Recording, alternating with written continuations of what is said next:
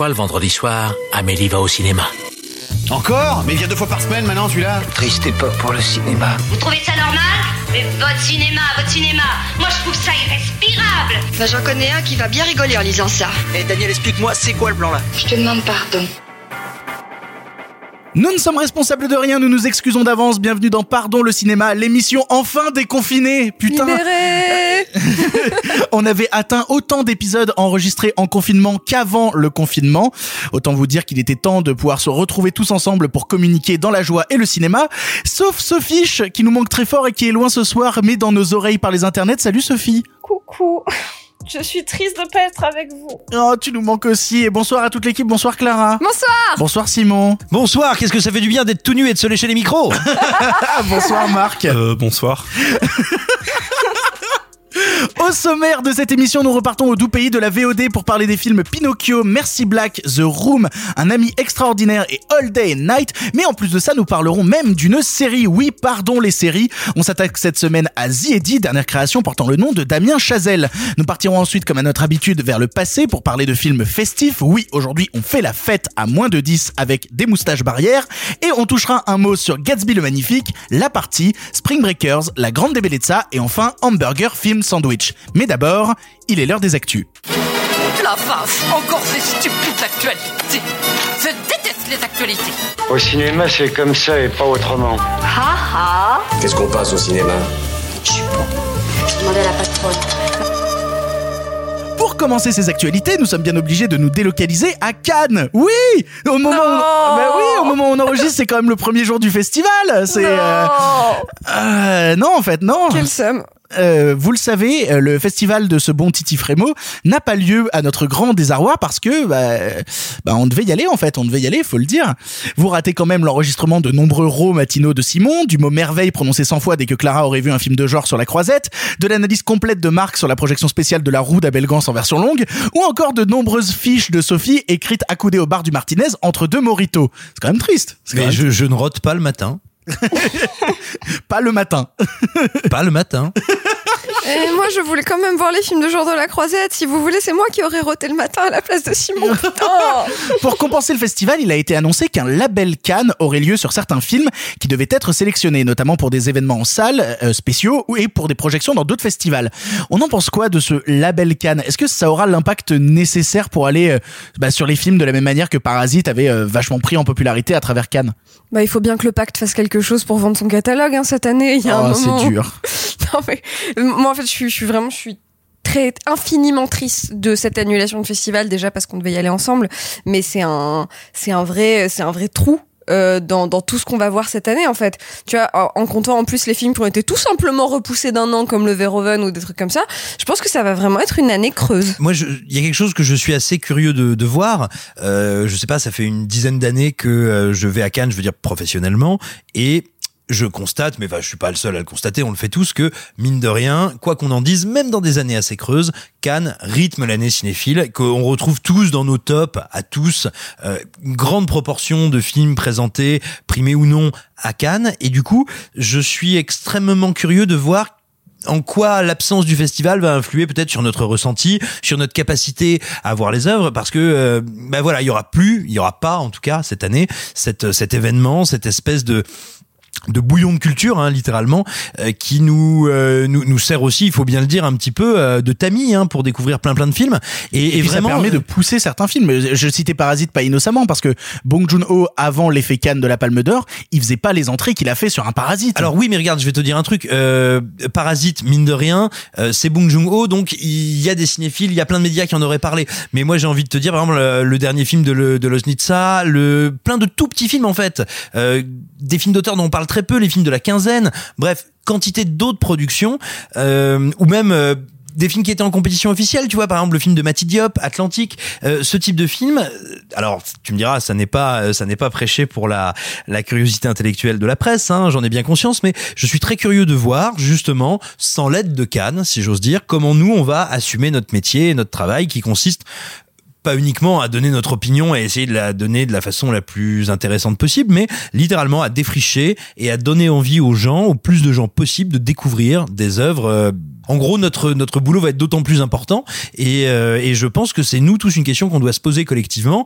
Cannes n'est pas là pour, on va dire, nous faire une grande présélection euh, euh, sur laquelle nous que nous on va utiliser comme tremplin. Comment est-ce qu'on va faire pour euh, rendre ces films visibles et en parler? Bah, pour info, certains films comme Benedetta de Paul, Ver- de Paul Verhoeven dont on parlait ont été repoussés à mai 2021.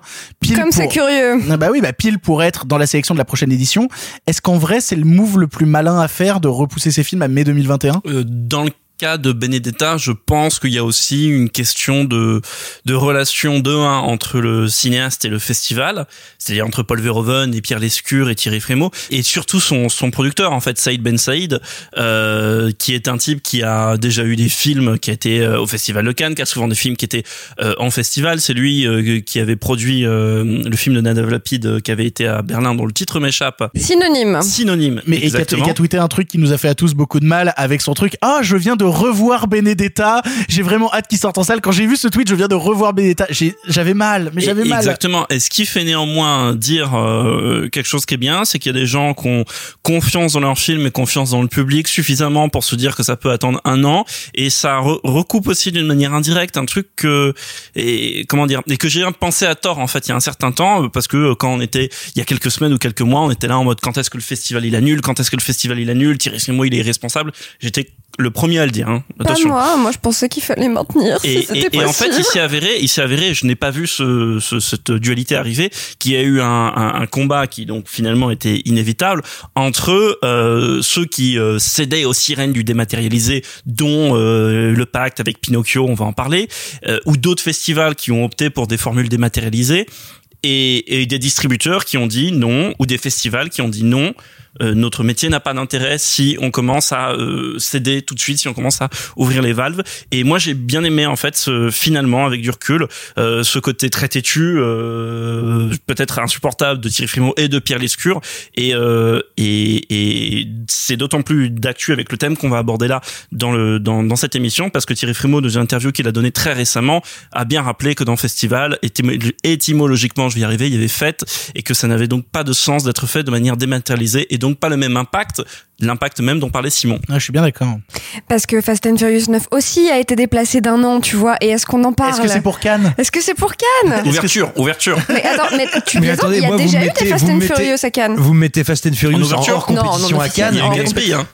Il y a eu Gatsby, on y vient. Non mais attends, il y a eu Grèce de Monaco, donc il peut y avoir Fast and Furious 9, c'est tout. Attends, tu plaisantes Il me semble Il y a hein, eu que The Last Face de, de Sean Penn aussi. Hein. C'était en compète, hein. Oui, qui était en compète lui. Hein. Bah, Il y a eu Solo en projection non officielle, Oui. tu vois. Enfin, Ah ouais. il y a, il y a non, eu non, du- non, hors compétition, mais En projection compète, officielle. hein, oui, oui, en projection Et, et officielle. pour le en coup, compète. normalement, devait y avoir cette année dans les projections euh, spéciales, devait y avoir euh, Saul, le Saul nouveau de Pixar. Disney. Mais Ouais, on a depuis- souvent vu des ça. Pixar ou des Disney en... versa. euh, Oui, puis il y avait le Petit Prince, il y avait des choses comme ça. hein. Il y en a, il y en a souvent eu hein, des, films d'animation hors compète euh, ou des blockbusters de manière générale. Ah, totalement, totalement. Mais voilà. Cannes, incertain, on le vérifiera à l'impact qu'auront certains films qui auront le label Cannes. Mais toujours dans l'actualité, on parle souvent ici des métiers du cinéma et il va être question d'un dont nous avons une spécialiste hors plateau puisqu'on va parler des attachés de presse. En effet, cette Hello. période de, pendant cette période de pandémie, les attachés de presse ont longtemps été laissés de côté, mais une initiative vient d'être lancée. Sophie, est-ce que tu peux nous en dire un peu plus? C'est quoi ce truc? Oui, alors euh, il y a quelque chose qui vient d'être créé qui s'appelle le CLAP, le Cercle libre des attachés de presse. Euh, c'est euh, Laurence Granek, une, attachée de presse indépendante qui euh, avec euh, Viviana Andreani que je ne connais pas pour le coup euh, alors que j'ai déjà travaillé euh, indirectement avec Laurence Granek. Euh, donc elles ont lancé ça parce que c'est vrai que euh, bah, nous les attachés de presse on est un petit peu euh, la, la fin de, de vie de promotion d'un film. Donc oui, c'est vrai qu'on est très impacté parce qu'on on arrive vraiment en, en fin de, de, de chaîne de promotion d'un film. Et donc, euh, n'ayant aucune information sur les films à venir, sur des dates, on peut pas communiquer avec les journalistes, on nous présente plus de films. Donc du coup, euh, notre métier s'est complètement arrêté. Et euh, en fait, le CLAP, c'est une initiative notam- notamment de reconnaissance parce que euh, donc Laurence Granek demande une, une reconnaissance auprès du CNC parce que le- les attachés de presse ne font partie d'aucune commission. Et, euh, et en fait, c'est un des films dont on a parlé au podcast précédemment qui, qui a un peu lancé ça, c'est le film Forte. euh, dont je crois Laurence Granek s'occupait. Et en fait, euh, ils ont mis le film en dispo sur Amazon sans même les avoir tenus au courant. Et c'est drôle parce que euh, moi, j'ai vécu un peu ça sur un film dont on va parler, qui est Pinocchio. Euh, moi, je, l'ai appris le jour même en fait que Pinocchio euh, passait euh, passait sur Amazon Prime. C'est-à-dire qu'on m'a, enfin, j'étais clairement l'attachée de presse digitale du film. Et je l'ai pas su, c'est-à-dire que euh, on Ce qui n'est pas normal, on peut le dire, ce qui est pas normal de base, euh, vous devriez être non, dans ce la qui est pas normal. Puis, euh, enfin, que ce soit moi ou que ce soit un de mes boss, euh, enfin, en fait, on l'a su. Les, les, les deals avec Amazon Prime étaient déjà là, et c'est pas du tout contre le pacte, hein, qui, qui pour le coup a pris, je pense, une bonne décision de le faire. Mais comme à cause de cette crise, tout se fait très vite, c'est vrai qu'on n'a pas tendance à prévenir les, les, les fins de chaîne, et c'est normal. Mais donc, c'est une très bonne initiative euh, de, de créer cette, cette, ce rassemblement d'attachés de presse pour essayer de bah, un peu de défendre cette profession qui est un peu oubliée et qui est un peu précaire aussi. Enfin, pour finir, j'ai une news à la con, mais qui m'a fait marrer, et donc je tenais à, à en parler. Olivier Marchal, euh, réalisateur notamment de 36 quais ou des Lyonnais, prépare un biopic sur Johnny Hallyday. Euh, C'est un complot, Victor. Victor, le réalisateur euh, emblème de ta ville prépare un film sur Johnny. C'est un complot, Victor. oui, mais je trouve ça très drôle. Ça sent un peu la couille de gitan, mais. Mais, mais, mais, mais du coup, il, il est temps de spéculer qui va jouer Johnny? Fabrice Lucchini. Ouais, moi, je vois bien Schwarzenegger. Non, mais en vrai, Olivier Daniel euh, connaît- connaissant les gens qui traînent un peu autour de lui, euh, Simon Astier. Non, non, c'est- moi, si je peux me permettre, il me semble, je dis peut-être, je vais peut-être dire une énormité, mais non, mais je, je pense Gérard que Lanvin. si tu- suis ok pour Gérard Lanvin. Oh l'enfer. Mais euh, non, il me semble que ta, ta seule chance, si tu veux faire un biopic de Johnny, et même ta seule chance d'un point de vue presque, j'ai envie d'être un peu cynique, de communication, c'est de prendre un inconnu. Ah, Enfin, un et des inconnus, c'est-à-dire Ou que... David Hallyday, c'est Non, pas con David ce qu'elle dit. Hallyday. hein. Non mais déconnez pas. Non, mais, non, mais si, pour le coup. la personne qui ressemble le plus à Johnny, c'est son fils. Ouais, mais c'est vrai. non, l'enfer, quoi, d'un point de vue. euh, Non mais, non, mais Attends. l'idée c'est quand même de faire un film à la fin. Enfin, Il a quand euh, même joué dans si tu veux, il y a déjà Games. des gens qui ont essayé de le prendre pour faire des chansons, hein Voilà. Bon. Scott Eastwood. euh, Oh oui, C'est pas j'adore. con, il Non, joue mais- encore plus mal que David Hallyday. Non mais très, sérieux- très sérieusement, je pense que le seul salut, c'est un ou des inconnus, parce que l'ambition c'est de raconter manifestement toute sa vie à partir de ses 18 ans. Donc euh, peut-être qu'en termes de maquillage, c'est pas une bonne idée. Ça a tellement Mais- bien marché avec Dalida de prendre une inconnue. Je comprends pas de quoi tu parles. Oui, mais enfin le problème c'était plus le- la mise en scène de, et l'écriture de Lisa Asvelos que. Ah, ah, ah, Après, sans, sans vouloir te couper, après tu reprends, mais les, les biopics musicaux en France, ça ne marche plus depuis. Enfin, il y a eu La Môme un jour. Il y a eu Si, Clo-Clo. Il y a eu Clo-Clo qui a coûté incroyable. 25 millions d'euros, qui a fait 2 millions d'entrées, il est pas rentable. Ouais, mais dans mon cœur, il est haut. Ah non, mais c'est très bien Clo-Clo, mais ça n'a pas marché. Clo-Clo a condamné mais c'est les autres. Louis-Emilio Siri. Ça, ça, ça a condamné les autres derrière et on a vu ensuite ce qui est arrivé à la carrière de, de, de, de, de son cinéaste. Bah quoi, il a fait Marseille après. Euh, et, Oui, et, euh, bah, on l'a vu. et, et le film avec Gérard Lanvin et Franck Dubosc. C'est vrai. Euh, C'est vrai. donc, euh, donc je- pense l'idée mauvaise d'emblée et, et que et de toute façon Olivier Marchal malheureusement euh, lui, lui aussi sa carrière elle bat de l'aile depuis euh, longtemps quoi. Donc, euh, enfin désolé, vas-y Simon. Non, non, euh, je, je, je- j'ai pas grand-chose d'autre à, à ajouter. Je dirais que moi, le l'idée de faire un biopic de Johnny Hallyday de ses 18 ans jusqu'à la fin de sa vie, euh, bah, où il faut faire une série, où il faut faire un film de 8 heures, mais c'est quand même un peu compliqué de d'embrasser quelque chose d'aussi vaste et d'aussi riche. Ah bah ça, ça demande un scénar euh, au cordeau quoi. C'est- c'est- c'est- non non mais non, c'est-à-dire que de la même manière par exemple, je trouve que l'approche qu'avait eu Aaron Sorkin quand il avait fait euh, sa version de Steve Jobs euh, où il avait pris trois conférences cultes pour montrer toute l'évolution de la vie de Steve Jobs, c'était une manière de réussir à raconter toute la vie de quelqu'un à travers trois moments clés et donc c'était intéressant en termes de narration. Euh, non, je pense que euh, en fait le, le problème c'est que euh, faire un biopic conventionnel sur un sujet comme ça, ça marche plus. Et, et le seul moyen à la rigueur de comprendre, en fait, ce qui- ce qu'il faudrait pour faire un biopic Johnny, c'est comprendre pourquoi Johnny est Johnny. Donc c'est pas comprendre pourquoi il est célèbre, c'est comprendre pourquoi. Et on a vu beaucoup d'articles quand il est mort. Pourquoi Johnny c'est le français, pourquoi Johnny c'est la France, etc. Même si bon, il est belge, mais, Mais bon. si, il, fait partie, il fait partie de ces artistes qui, qui ont fait corps avec un pays. Mais mais tu vois, je pense que le meilleur biopic qu'on aura sur Johnny, euh, je n'ai plus le titre en tête, donc je vous invite internautes à aller voir. C'est Jean-Philippe. Non, euh, non, mais en fait c'est un film qui va, qui devrait sortir bientôt, qui a été tourné par le fils de, si j'ai bien compris, le fils de Raymond de Pardon, qui est donc un grand documentariste français. Et Raymond Depardon, il est allé filmer dans toute la France toutes les messes en l'honneur de Johnny qui avaient lieu tous les dimanches pendant une certaine période. Putain, c'est intéressant. Et il a filmé euh, et, et, et, et, et avec tous les fans et les ouvertures de supermarchés à minuit pour la, la- le lancement du, de l'album posthume euh, de Johnny, etc. Et il faut savoir que Victor apparaît 27 fois dans ce documentaire. Et je pense que je suis quasiment persuadé 26, ils ont coupé des bouts au que montage. ce qu'il va y avoir dans ce documentaire que je n'ai pas vu, donc euh, mais on m'en a parlé et ça a complètement attiré. Il y aura plus de vérité dans, sur la vie de Johnny dans ce documentaire où il n'y a pas de Johnny que sur toute tentative de biopic. J'en tiens le pari, on en reparlera quand le film sortira. Allez, on s'envole vers le pays des films qui atterrissent en VOD au lieu de la salle et on commence tout de suite par Pinocchio. Io non voglio essere un burattino. Voglio diventare un bambino come tutti gli altri.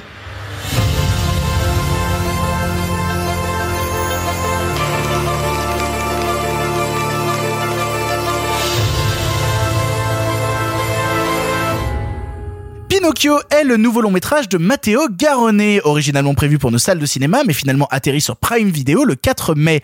Dans cette nouvelle adaptation du conte italien bien connu, on y suit un Geppetto vieillissant interprété par Roberto Benigni, qui se lance dans la fabrication d'un pantin de bois qui va miraculeusement prendre vie et vouloir devenir un vrai petit garçon. Entre rêves fantasmagoriques et aventures merveilleuses ou non, est-ce que cette nouvelle version de Pinocchio nous a plu? Simon, tu as vu le film, qu'est-ce que tu en as pensé? J'en ai pensé beaucoup de bien.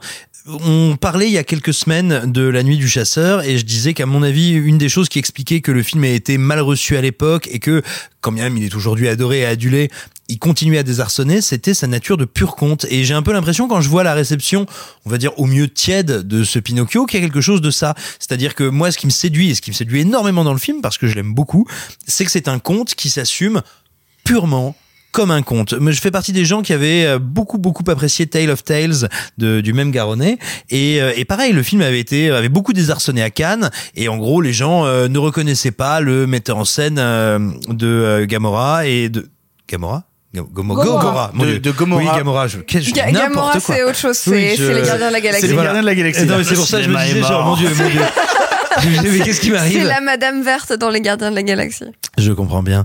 Euh, bref, et donc ne retrouvez pas leur Matteo Garonnet et, euh, et oh cette prononciation dégueulasse. Bref, Et, peu et puis il y est retourné après parce qu'il a fait Dogman ensuite, qui était beaucoup Qui a eu plus dur et beaucoup plus froid. Oui, mais qui lui aussi était assez proche de quelque chose d'un peu surréaliste, assez proche du conte. Et j'ai même envie de dire, euh, Dogman à bien des égards me semble une répétition de son Pinocchio, c'est-à-dire que euh, cette espèce de petit enfant naïf qui, on va dire, brandit sa candeur et sa naïveté pour révéler une euh, une frustration, une noirceur et au final une violence brute, enfin quelque chose en tout cas de bien moins candide qu'il n'en a l'air, c'est Pinocchio, c'était déjà Dogman. Euh, moi, ce qui me passionne dans le film, c'est un film euh, qui, à mon sens, déjoue l'analyse, ou en tout cas déjoue toute velléité de ma part d'analyse, pour une raison toute bête, c'est que, je le disais, c'est un véritable conte, et l'artisanat, l'orfèvrerie avec lequel euh, Garonne le, le, prépare, le met en scène, le découpe, le film, moi me bouleverse. Je suis aussi extrêmement touché par sa volonté de retourner au texte originel, au conte.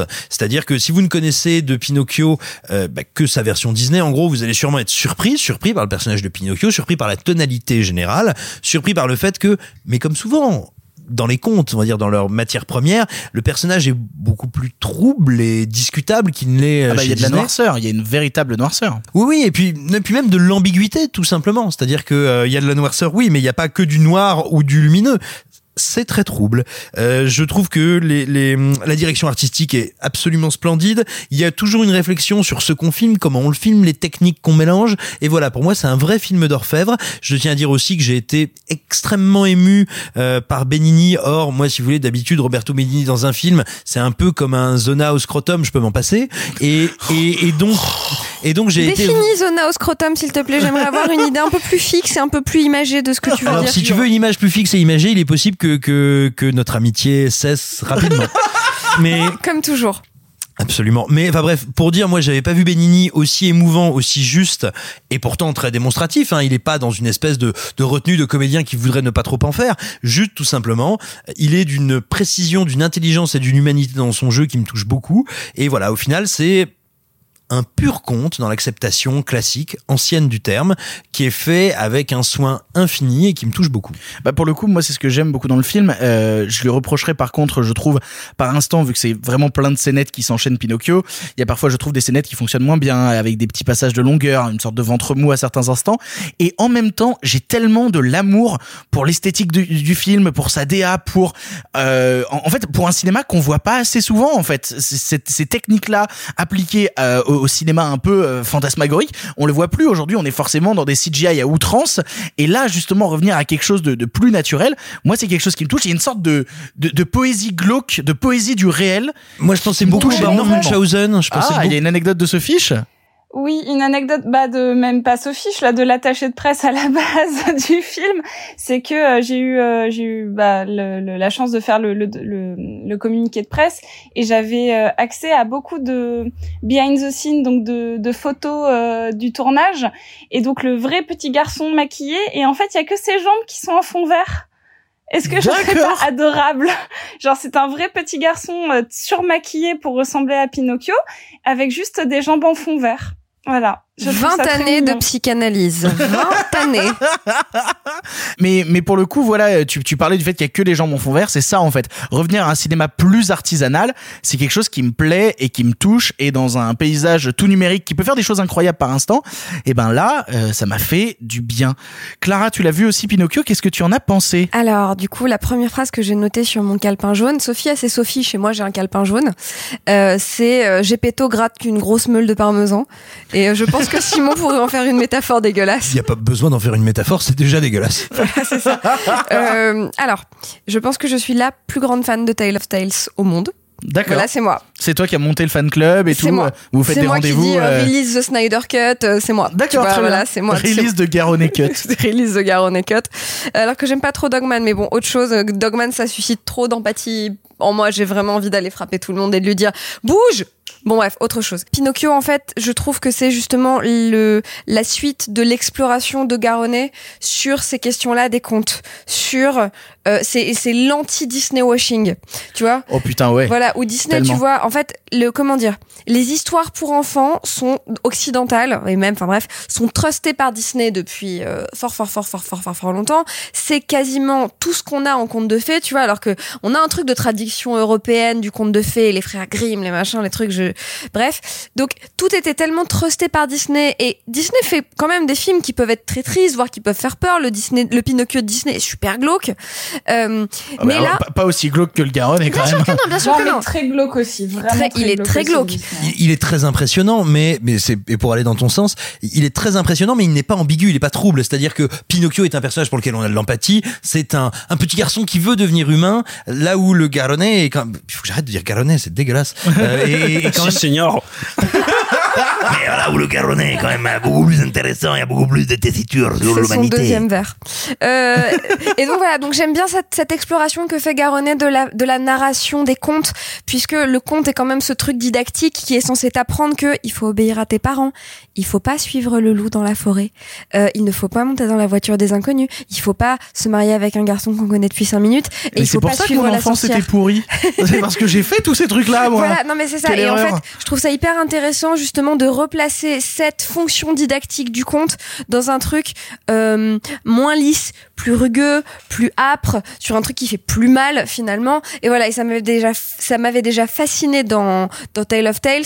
Et là, je trouve que voilà, c'est la suite de son exploration. Et en ça, je suis époustouflée, c'est crasseux, c'est dégueulasse, mais c'est aussi hyper lyrique et hyper, tu vois, il y a des envolées, euh, des envolées absolument saisissantes. Donc voilà, j'ai très envie de voir comment est-ce qu'il peut éventuellement continuer à explorer justement ce registre du conte.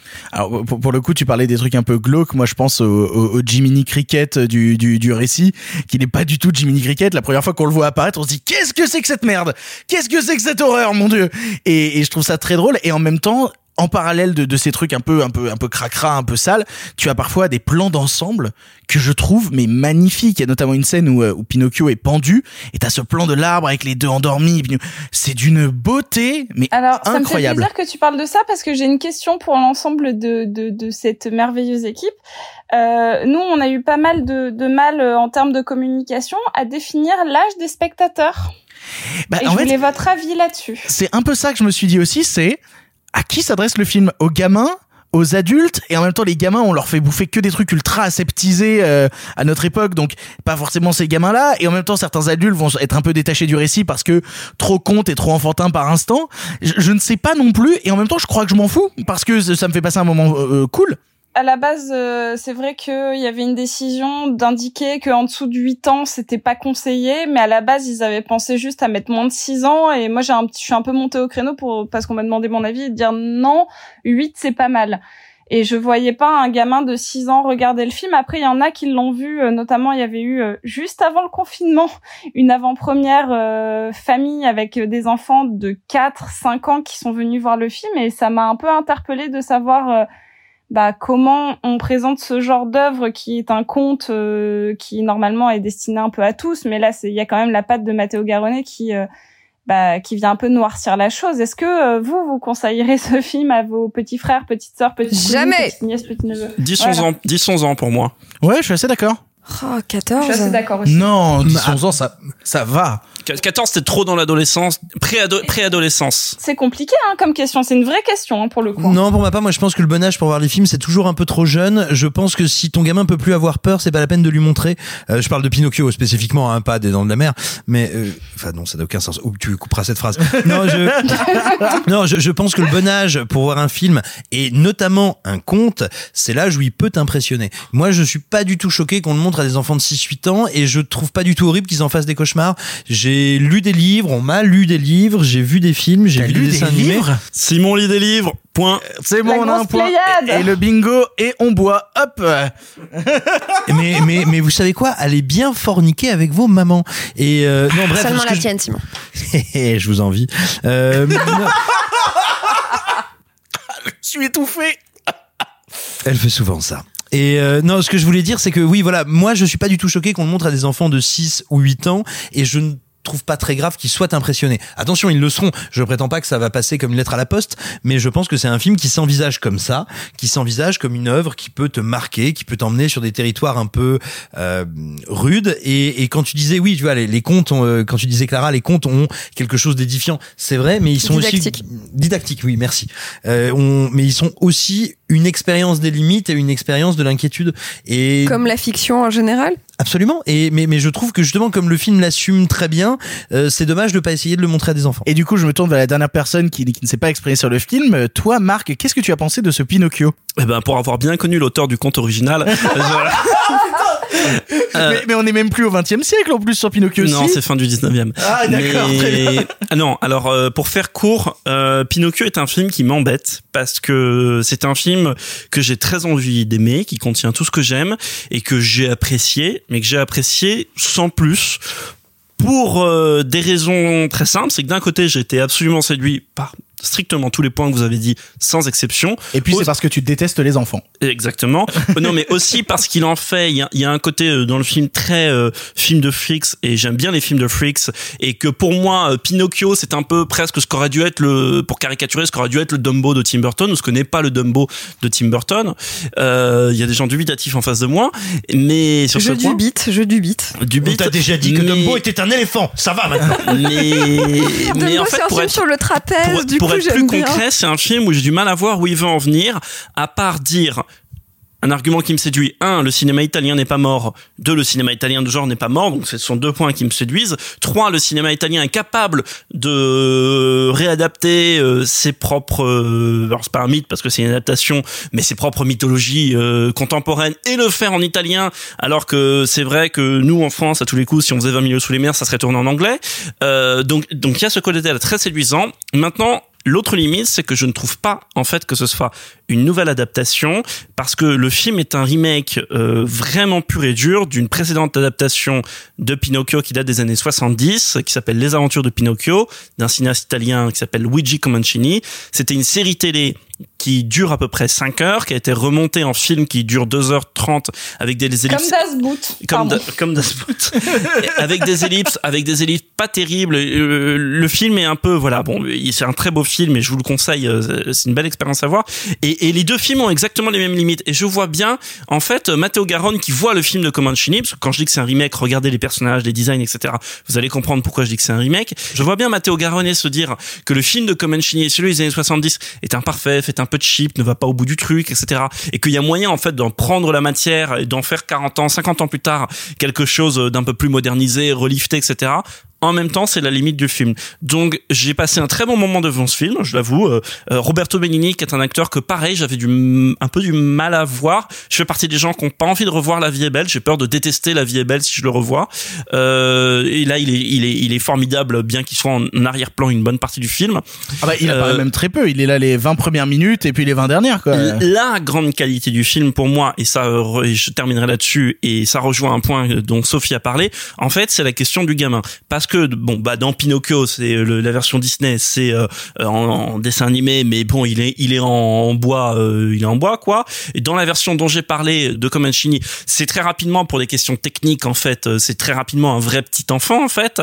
Et, et, j'ai trouvé intéressant que dans cette version-là, ça soit un amalgame en fait. Et pour et du coup, ça devient le chaînon manquant entre, pour caricaturer, la version de Comanchini et l'autre grande adaptation de Pinocchio de ces dernières années, qui est AI de Steven Spielberg. Où là, c'est un vrai petit garçon tout le temps du film et le robot Alors, est dessous. Elle n'est pas AI autour de cette table, vu que AI intelligence artificielle que, que tu cites est un de mes films préférés de tous les temps. Ah Bah C'est- voilà. C'est-à-dire vraiment, je trouve que c'est euh, à la fois, bah, on sait que le, le AI a toutes les, les influences et toutes les bases de Kubrick euh, derrière, et en même temps toute l'émotion que Spielberg arrive à insuffler dans le récit, moi, me, me bouleverse. Et, euh, et ouais, si tu me demandais à moi quelle, quelle est la meilleure adaptation de Pinocchio, je te dirais AI intelligence Et voilà. Et artificielle. bon, et je trouve à la rigueur que ça c'est le point positif, c'est grâce à ce gamin dont le, le trucage est sur la peau, mais derrière t'as quand même un vrai gamin qui existe en tant que vrai gamin et que finalement la métamorphose dans le film est presque accessoire et et je dirais pas très bien faite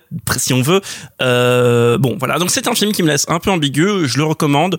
Euh, j'ai peur euh, après. Ça c'est mon sens mon point de vue que que c'était un peu le blockbuster italien de l'année sachant que le cinéma italien est dans une une santé depuis quelques décennies qui n'est plus celle qu'il avait il y a 40 ou 50 ans. Et que ça soit le blockbuster italien qui a été je crois un succès en Italie mais Ça a qui- été un grand succès en Italie. Et c'est aussi euh, juste la, la mini parenthèse pour ça qu'ils l'ont mis sur Amazon Prime, c'est que le film est sorti depuis décembre en Italie, donc disponible à peu près partout au final. Et, et- mais, mais j'ai peur que bon cette décision qui va quand même participer euh, et qui a participé au fait que le film soit vu mondialement transforme en même temps le film en une sorte de non-événement. Et ça, ça me chagrine un peu. Alors, je pense que ce sera un événement mondial, mais peut-être quand même toujours un événement en Italie. Moi, la question que j'aimerais poser pour terminer sur euh, Pinocchio, c'est, euh, enfin, le truc que j'ai pas arrêté de me dire en voyant le film, c'est, est-ce qu'on pourrait faire un film comme ça en France? Et si oui, qui le ferait? Parce que, en fait, je pense souvent à. Jean-Pierre Jeunet.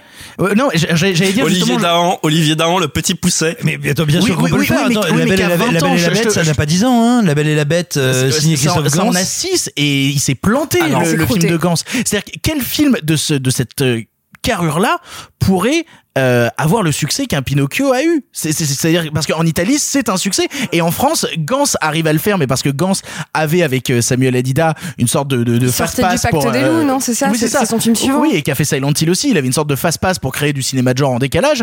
Euh, et euh, même au-delà de ça, on, on parlait de Jeunet et Caro, mais même Jeunet, là, il part et il va faire un film de SF avec Netflix. Euh, au final, en film français en salle qui aurait la carrure du Pinocchio qu'ils ont eu en Italie et qui ferait un succès, ben, j'ai l'impression que l'Italie est vachement en avance sur nous à ce mais, niveau-là. mais, mais, mais alors, vous savez, sans, sans, sans, sans, sans vouloir euh, faire, alors de un, déjà, euh, je trouve que Pinocchio reste quand même avant tout un film italien qui est fait pour le public italien, même s'il a une portée internationale.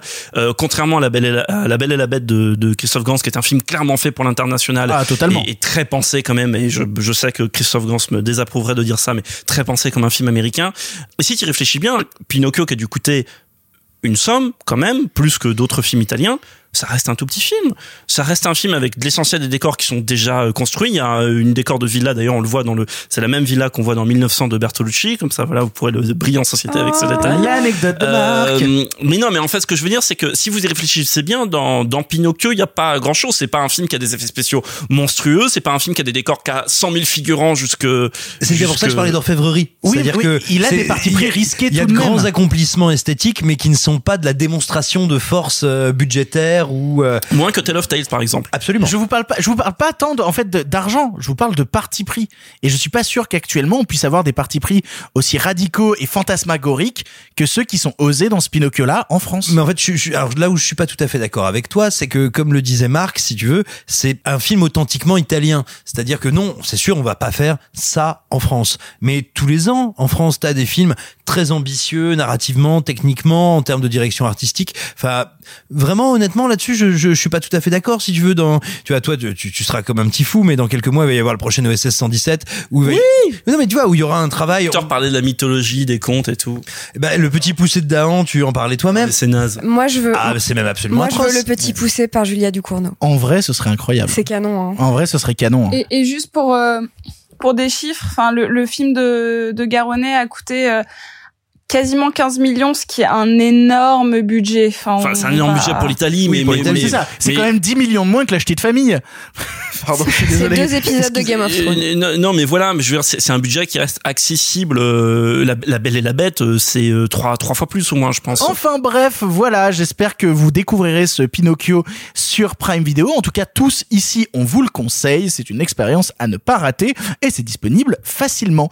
Nous allons maintenant passer à un autre film sorti en VOD exclusif.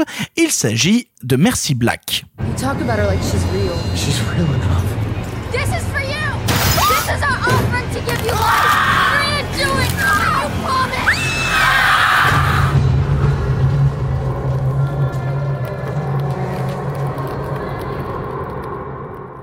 Merci Black est un nouveau long métrage des productions Blumhouse sorti fin mars sur Netflix aux États-Unis et chez nous sur la plateforme Shadows depuis quelques jours. Réalisé par Owen Egerton et inspiré de l'affaire du Slenderman stabbing où deux fillettes de 12 ans avaient poignardé une de leurs camarades en l'honneur de ce personnage inventé, il nous raconte l'histoire de Marina sortant de 15 ans d'HP après avoir poignardé une de ses camarades en l'honneur d'une créature inventée du nom de Merci Black. Inventée Peut-être à moins qu'elle ne revienne la hanter. Exactement. Et Clara, du coup, tu as vu le film et vous, vous n'entendrez pas ce regard qu'elle me lance, mais ce regard est désemparé. Clara, qu'as-tu pensé de Merci Black? Merci, non merci. Ah bah merci, non merci. Euh, Alors, ce qui- ce qui- ce qu'il faut savoir, c'est que euh, parfois, certains distributeurs nous envoient des liens pour voir les films en avance, pour qu'on puisse en parler dans l'émission, et on les remercie grandement de faire ça parce que ça nous permet de, de- de couvrir certains films dans l'émission qu'on n'aurait pas pu voir autrement. Et ici, dans le cas, dans ce cas précis, on aimerait remercier la plateforme Shadows, donc qui est spécialisée dans le cinéma de genre, et qui nous a contacté pour nous dire, eh, on sort ce film-là, qu'est-ce que vous en avez pensé? Et du coup, on tient aussi à s'excuser auprès de la plateforme Shadows pour tout ce qui va suivre. Clara, du coup, qu'est-ce que t'as pensé de Merci Black? Alors, on va commencer par dire que Shadows c'est formidable et que Shadows en fait comble ce service incroyable euh, américain que nous n'avons pas qui s'appelle Shudder. Donc voilà, et que moi je rêverais d'avoir et un jour peut-être je prendrai un VPN juste pour ça. Donc en vrai, merci qui est le Shadows. Netflix de l'horreur. Qui est le Netflix de l'horreur et merci Shadows de faire le taf euh, là où nous on ne peut pas avoir accès à cet incroyable service américain. Ce que je peux dire aussi, c'est que si vous allez dans Shadows et que vous cliquez sur sélection, vous aurez droit à une playlist complète créée par un petit gars qui s'appelle In the Panda. Ah, c'est vrai? Oui, oui, tu cliques et t'as la playlist des films que In the Panda recommande sur la plateforme. Et ils ont fait ça récemment aussi avec plusieurs personnes qui Il y a les avaient. Euh, non, hélas non. Avec plusieurs personnes qui les avaient baqués sur Ulule à l'époque et aussi avec euh, le Fossoyeur de films. D'accord, ok, très bien. Donc en vrai, voilà, je trouve ça absolument euh, trop bien qu'il y ait une plateforme un peu solide et un peu euh, et un peu achalandée euh, sur l'horreur. Donc euh, jetez-vous dessus. Il est vrai que j'ai vu le film la veille de l'enregistrement de ce podcast et que j'ai été consternée. Voilà, vraiment, je, je suis désolée, je vous aime fort, hein, Shadows. Euh, je, je veux bien bosser avec vous, mais là, j'ai été consternée. Je sais que c'est pas vous qui avez fait le film. Bref. Non, après ils l'ont marketé parce qu'ils étaient très contents d'avoir récupéré Oui, un, c'est un film film Blumhouse. Blumhouse. On a déjà, inédit. on a déjà expliqué plusieurs fois ce que c'est que Blumhouse, donc on va pas y retourner. Ouais. Euh, là, en fait, euh, Merci Black, c'est vraiment comme tu le disais, c'est Slenderman sans les droits. Pour vous replacer, Slenderman, c'est un concours sur 4chan. C'est des gens qui se sont dit venez, on crée un, on crée un monstre et où donc du coup le monstre qui a gagné c'est le Slenderman. Donc en fait vraiment c'est un concours lancé par un forum. Et qui ensuite a été popularisé parce qu'il y a eu le jeu vidéo Slenderman et, Et, il y a eu et la Marble Hornet. et j'ai en parlé justement la, la merveilleuse série Marble merveilleuse série, euh, euh, qu'on vous conseille qui est sur YouTube et qui est euh, qui- est euh, je pense la meilleure réinvention du phone footage qu'on pouvait faire sur YouTube. Je pense que c'est sûrement de tout ce que j'ai vu de ma vie ce qui m'a fait le plus peur juste après cette vidéo de Simon qui sort de la douche. Mais voilà, parce que non, parce que j'allais te dire, moi, je, je, je me souviens t'avoir fait blémir. Blémir. Et donc voilà, donc le film est absolument consternant pour plein de raisons. Ah oui, et sur Slenderman aussi, si ça vous intéresse, il y a un documentaire HBO pas assez réussi, mais qui est pas mal, qui parle donc de ce mythe et qui qui est un true crime sur le document sur le meurtre des deux gamines qui disent qu'elles ont buté quelqu'un sur les heures du Slenderman qui encore une fois le Slenderman c'est juste le gagnant d'un concours sur un forum hein, ce n'est pas une vraie légende urbaine On l'avait vu ensemble à Fantasia ou pas? On l'a complètement vu ensemble à Fantasia Ah, Allez, on euh, va- faut co- euh, il y a- Ah, faut on cocher coche le- une case, Voilà. on fait des festoches ensemble et on boit. Tu me manques et je t'aime, Sophie. Euh, donc voilà. Et de quoi ça parle? Ça parle d'une de l'être humain le plus beau du monde, qui est le seul intérêt du film, c'est que l'actrice principale est absolument sublime. Oui, tout donc à au fait. moins, euh, il y a, il y a- on peut la regarder pendant une heure et demie c'est déjà Elle pas a si des mal. airs de Florence Pugh. Mais je te Non. rejoins pas là-dessus, je suis désolée. Ah, moi je trouve, mais. euh, Mais elle a des airs de Alita Battle Angel, par contre, parce qu'elle a vraiment des yeux démesurés par rapport à son visage. Et Je suis donc, assez d'accord. Bref, non, je la, je la trouve absolument sublime. Euh, c'est déjà pas si mal. Et elle joue pas trop mal, donc bon, le, le reste est consternant. Et donc, euh, c'est une meuf qui sort de l'HP euh, et qui doit retourner vivre avec sa famille et qui retourne donc dans la maison où il y a euh, un, un, un gros gros qui se planque. Est-il vrai N'est-il pas vrai? Bon, le film est confondant de banalité. J'ai quand même crié une ou deux fois parce que je suis une machine à sauter sur les jumpscares. Mais euh, voilà, si un jour vous matez un film d'horreur avec moi, asseyez-vous à côté de moi parce que vraiment, je crie et je fais trembler tout le, toute la rangée de fauteuils. Ah, pendant la les 4DX. films aussi. La Et- 4DX. et- et- et- et bah, pour le coup, tu, tu rigoles, mais moi, les jumpscares m'ont même pas marqué parce que Ah, j'ai noté un truc, j'ai dit, au bout de 10 minutes, on a eu deux jumpscares pourris, Ouais. un, un cliché à la The Grudge Yes. et le cliché de ah non, c'était qu'un rêve. Ah non, c'était qu'un rêve. en absolument. 10 minutes de film, ils nous ont fait tout ça. J'étais waouh. Alors en plus, il faut rajouter que il y a un vrai gros problème de montage sur Merci Black où le film va beaucoup trop vite. Et il y a des fondus Foire- au noir au milieu de rien. C'est ça, et foire tous ces raccords continuellement. Il y a un vrai gros problème de montage qui a été fini à la truelle. Je vais finir sur deux choses. La première, c'est que ma meilleure amie Sophie a des règles en termes de cinéma qui est qu'il y a trois trucs qui sont interdits. Ces trois trucs qui sont Est-ce que. Simon est en train de rigoler parce que t'as dit je vais finir sur deux choses Mais Simon rigole avec un geste barrière. hein. Tu sais, il rigole dans son coude. Simon rigole Mais moi, j'aime bien l'idée barrière. que tu finisses sur Sophie. Alors, non, mais je finis en l'évoquant. Donc si tu Oh. veux, je peux dire Sophie, Sophie, Sophie. Euh, et tu apparais normalement. elle vient d'apparaître Merci pour la statue. I wish. Euh, donc voilà, donc les règles du cinéma et du scénario selon Sophie, c'est il est interdit de et en fait c'était un jumeau et en fait c'était un rêve et en fait il était mort depuis le début. Donc en fait ça annule le film. Voilà. Bah, bah, pour le coup, parce qu'on a quasi tous ces clichés-là dans Merci On a Black. hein. quasi tous ces clichés. Euh, et non, je voudrais finir après, je vais vous laisser parler des effets spéciaux dégueulasses, de, du, du design du monstre qui est pourri, de cette espèce de truc qui vole dans le couloir et du fait que ça a été fait mieux dans Riverdale, ce qui est toujours problématique. Euh, si, si, vraiment, la saison 3 de Riverdale. Le principal souci pour moi, c'est que c'est un film qui dit, en fait, la maladie mentale, ça n'existe pas. Euh, en fait, c'est juste qu'on ne la croyait pas. Et c'est très très très très très très très compliqué de dire cette gamine en fait elle est pas schizophrène, c'est juste que personne l'a cru. Voilà, je trouve que ça ça pose un postulat sur la maladie mentale qui vraiment est, est assez inquiétant, surtout que ça s'adresse à des gens euh, qui ont entre on va dire euh, 10 et 15 ans comme film, c'est un film de, de soirée pyjama, tu vois, ce qui est ce qui est pas Oui. une mauvaise chose hein. Ouais. Euh, donc Et voilà. encore. Donc en fait, dire dire à ce public-là, euh, non non, la maladie mentale ça n'existe pas, c'est juste des gens qu'on n'a pas cru, c'est un peu compliqué. Voilà. Moi, j'ai plein d'autres problèmes encore avec le film, beaucoup, Ah oui. moins, beaucoup moins élaborés parce que euh, oui, je trouve que le, le montage est pourri à charcuter, je trouve que la BO est super naze et qu'on dirait vraiment musique horrifique.wave quoi à, à plein d'instants. Euh, c'est ultra cheapos dans l'esthétique et tu sens vraiment que quand ils te font une créature, c'est euh, bah, c'est mieux fait au Phantom Manor de, de, de, de Disneyland Paris quoi. Qui est la meilleure chose au Oui, monde qui me manque très fort. Ou au manoir de Paris, qui est très sympa aussi. Exactement. Mais, mais pour le coup, moi, mon seul questionnement sur le film, c'était est-ce que l'escalier dans la maison dans laquelle ils vivent est hanté?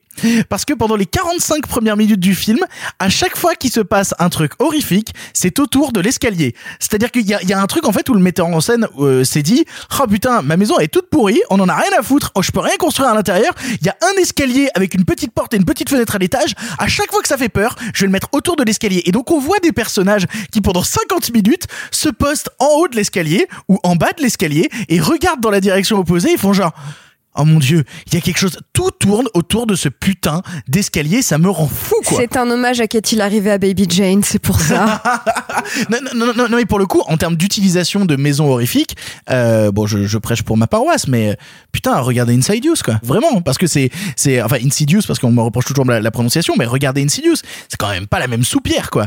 Euh, je me tourne vers euh, Simon. Qu'est-ce que tu as pensé de Merci Black? Comme Clara vient de le dire, pas grand chose parce que c'est d'une grande médiocrité. Moi, ce qui m'interroge quand je vois un film comme Merci Black, euh, je, je vais, je vais revenir à un film qui a eu pas mal de succès et qui a même été beaucoup beaucoup aimé par le grand public il y a quelques années, c'est Sinister. Sinister, c'est superbe Sinister. Non, c'est si. Attends. Si. T'inquiète, Attends, t'inquiète pas, ça va Si. pas. Ce que je vais dire ne va pas te mettre en colère. Non mais attends. Simon Laisse-moi terminer. C'est pas très bien Ce que je veux Sinister. dire, c'est que c'est pas un grand film, c'est pas très bien écrit, c'est bourré de clichés, c'est ultra prévisible, mais ça essaye d'installer une mythologie, de créer un boogeyman. Bref, ça te propose, on va dire, un point de vue, un angle de, un angle sur un canevas très très balisé qui fait que juste si t'as envie de voir un petit film d'horreur, tu ne passes pas un mauvais moment. Et je déteste pas Sinister. Je dis juste que non, c'est pas un grand film, mais c'est un film qui tu sens est fait par des gens qui très modestement essayent de proposer quelque chose. Là où quand je vois Merci Black, ce qui me sidère, c'est une avalanche de clichés, c'est une avalanche de trucs prévisibles, c'est une avalanche de trucs qui n'ont aucun intérêt, mais à aucun moment je ne comprends ce qui a excité les gens pour faire ce film. Et, et, même ce, qui j'ai a, ce qui a envie- excité, ce qui a excité aussi euh, Blum, quoi. C'est-à-dire que de, de se dire que Jason Blum euh, Non, mais part attends, faire, attends. euh, enfin accepte de, de, Ah, mais de financer ce film-là. Alors non. Ils font plein de calamités. Non, non, hein, après, mais de on- calamité, on oublie de mais- dire mais- qu'il y a mais plein de ils en films jettent Blum. beaucoup. Ils en jettent beaucoup. Pourquoi celle-là a pas été Bah parce que quelqu'un a voulu l'acheter. Sûr. C'est aussi bête que ça. Mais euh, non, non, tout simplement, moi, ce qui m'étonne, si tu veux, c'est que euh, soit tu fais une série B qui est une pure série B d'exploitation, où effectivement, tu vas pas essayer euh, de proposer un point de vue ou de proposer un personnage, de proposer une atmosphère, bref, d'apposer ta signature et tu fais un pur film d'exploitation. Mais dans ce cas-là, tu essayes de justement suffisamment bien l'exploiter et en maîtriser les codes, on va dire pour que bah on soit dans un bain chaud comme spectateur. Là, ce qui me frappe, c'est que c'est à la fois ultra cheap dans l'exécution et en même temps, je ne vois pas du tout où les auteurs du film, parce qu'il a bien pu les motiver à faire le film. Je comprends pas à quel moment ils ont investi quelque chose. Donc voilà, c'est un film qui ressemble à pas grand chose pour arriver à nulle part et te laisser un souvenir proche du rien. Je suis pas complètement d'accord pour aller dans le même euh, sens, mais pour moi ça ressemble à tout. C'est pas que ça ressemble à rien, c'est que ça ressemble à tout.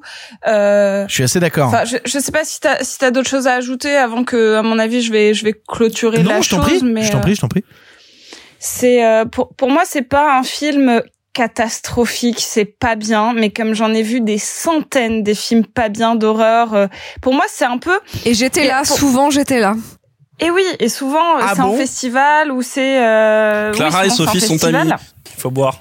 Allez, on boit. Bon, c'est maintenant, c'est maintenant qu'il faut dire quand même aux commentateurs YouTube. En fait, vous avez raison, c'est la même personne. Et en fait, Clara appuie légèrement euh, sur sa glotte euh, quand Je elle. n'appuie euh, absolument pas sur ma glotte. Arrête de dire aux gens que j'appuie sur quoi hein Arrête de dire glotte. Glotte. Glotte. Vas-y Simon, dis glotte.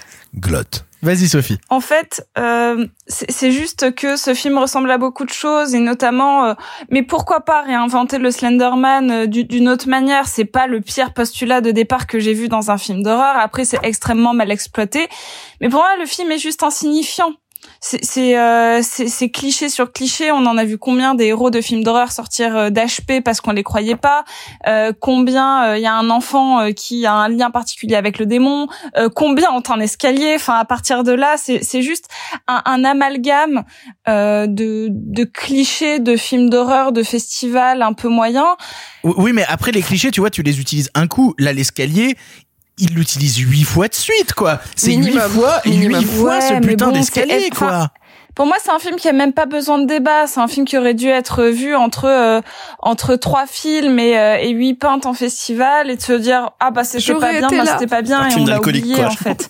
C'est euh, C'est un film d'alcoolique. J'espère, j'espère juste que, que le réalisateur va proposer autre chose par la suite et que c'était euh, bon. Je, j'ai vu, je me suis un peu renseignée. euh, il, il fonctionne avec sa copine, elle écrit et lui aussi, et ils font le film ensemble après. Ah mais parce que le film est écrit. Le film est réalisé Relation toxique.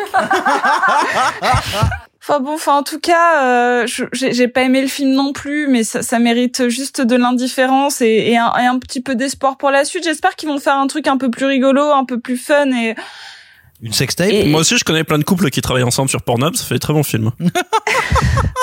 mais, mais peut-être que c'est là qu'ils méritent de faire quelque chose, hein, j'en sais rien, mais en tout cas, Oh. en tout cas, le, le film m'a pas choqué euh, plus que ça par sa médiocrité. J'en ai vu des pires. euh, c'est juste pas bien. Et, et c'est exactement, j'ai adoré le, le terme qu'a utilisé Clara. C'est un, un film de soirée pyjama où globalement t'es en train de papoter, t'as un jumpscare de temps en temps, et puis après tu, tu te dis bon bah c'était pas ouf et tu passes à autre chose. Le film ne mérite pas une, une véritable analyse parce qu'il y en a pas à faire. Et c'est peut-être encore plus triste que ce que vous avez dit parce que c'est c'est juste insignifiant et, et next en fait. Venez à mes soirées euh, pyjama, on regarde de la roue, c'est vachement la mieux. Suite, hein, pourquoi pas Enfin, En tout cas, euh, la- l'actrice principale joue pas trop mal et c'est déjà ça. Euh, retenons ça. Elle, j'ai Et envie de qu'est-ce la voir. qu'elle est Elle belle. était, euh, elle était cool dans Jurassic World. J'aimerais la voir dans d'autres choses. Vous l'aurez compris, euh, Merci Black ne nous a absolument pas passionnés, euh, mais il y a plein d'autres choses sur Shadows que vous pouvez découvrir. Euh, par exemple, à une époque, tu avais parlé de Virus, et ben Virus est sur Shadows. Il y a les trois premiers Hellraiser, il y a Fantasme, il y a plein de choses très cool. Oui, Simon. Oui, j'aimerais peut-être juste dire une petite chose parce que Shadows, enfin, euh, je vous le dis tout bêtement, on en a causé sur écran large et j'ai vu beaucoup de commentaires et je me dis, des gens qui ne connaîtraient pas bien la plateforme doivent voir des commentaires comme ça, des commentaires de fans hardcore d'horreur disant, euh, ouais, j'ai tout vu.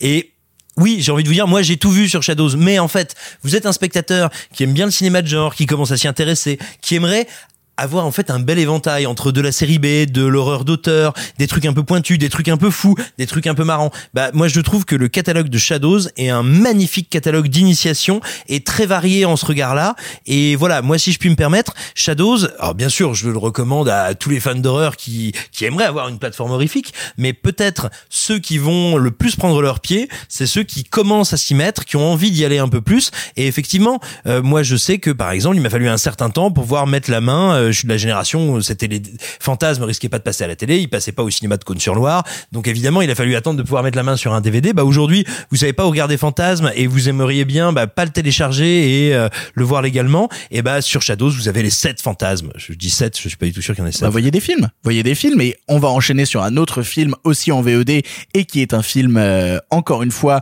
à tendance genre puisqu'il s'agit d'une nouvelle sortie qui s'appelle The Room.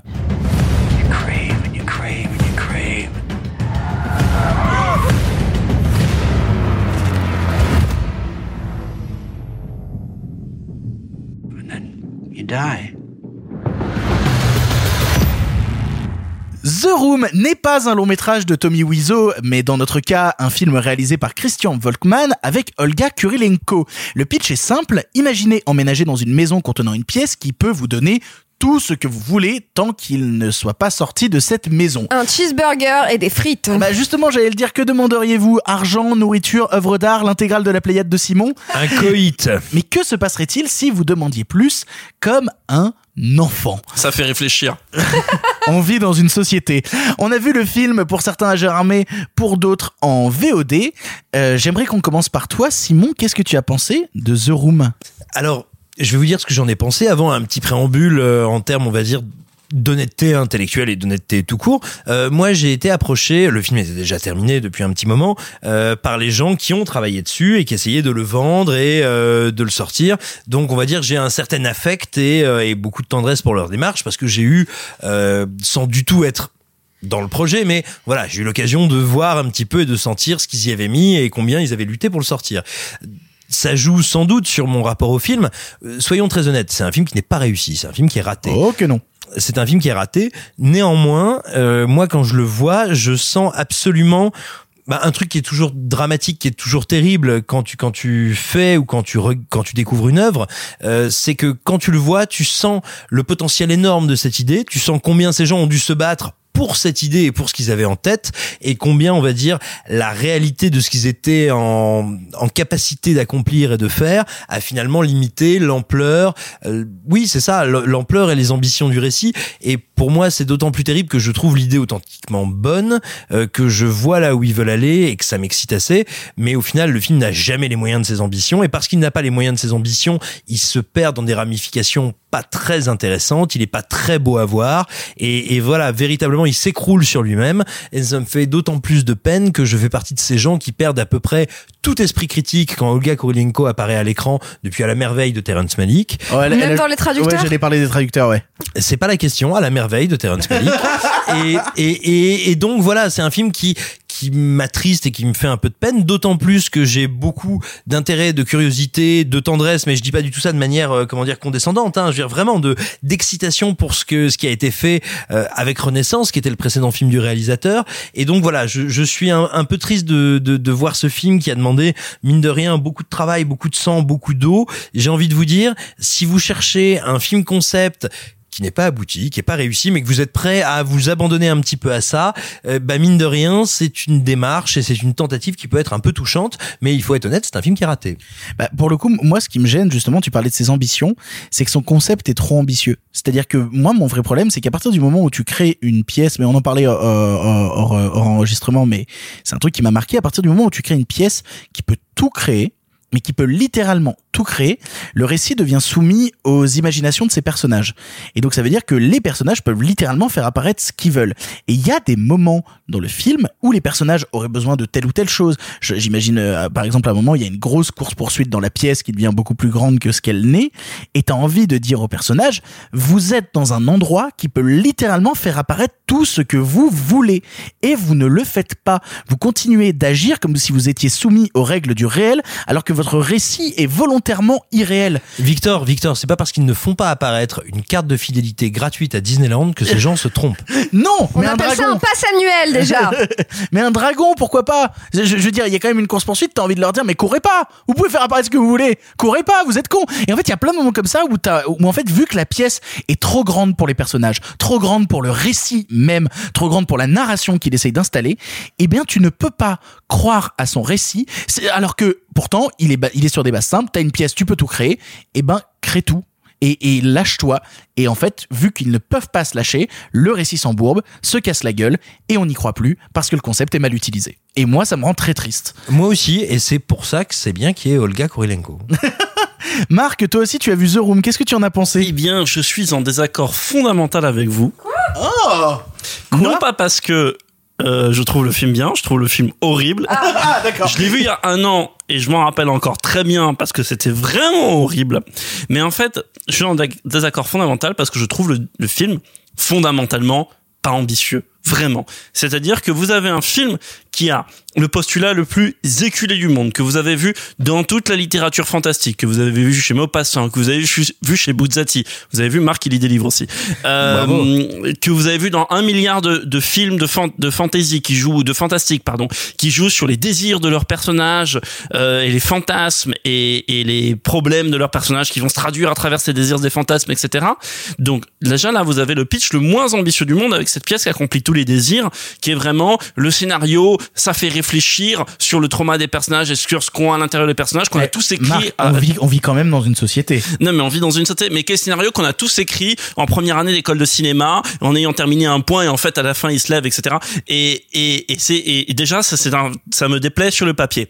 Ensuite il y a le côté euh, c'est un film qui ressemble à un, un genre qu'évoquent régulièrement Clara et, et Sophie, qui est ce film de festival qui où il y a un high concept euh, qui va être éventuellement rigolo selon qu'il soit plus ou moins bien Ah bah, exploité. c'est littéralement un high concept. hein, c'est Et, et littéralement ce, ça. et ce, ce qu'a pitché Simon, je l'entends sur un film que je trouve similaire mais que je déteste, mais que je déteste un peu moins parce que je pense plus sincère qu'est The Endless par exemple, euh, mais, mais qui a Tu des dis points. pas du mal de Aaron Moorhead et Jason Benson. Jason. Benson. Merci Clara. Mais je trouve le film Pas horrible. du mal de Moorhead et Benson. Mais mais voilà, pour revenir à la voilà, c'est un film qui a aucune ambition, qui est vu et revu et qui euh, moi m'avait d'autant plus agacé mais je veux pas euh, rentrer dans les détails mais mais parce que quand je l'avais vu et c'est c'est une séance qui avait été organisée par une personne dont je tairai le nom, elle se reconnaîtra si elle, euh, écoute ce podcast mais Salut Manu. Salut Manu. J'allais mais- dire cap ou pas cap, tu vois, pour mais être. euh, sa- salut Manu mais mais ce que je veux dire c'est que derrière c'était suivi par un, un- un débat genre produire du cinéma de genre machin en France enfin là c'est produit entre la France et la Belgique si je me souviens bien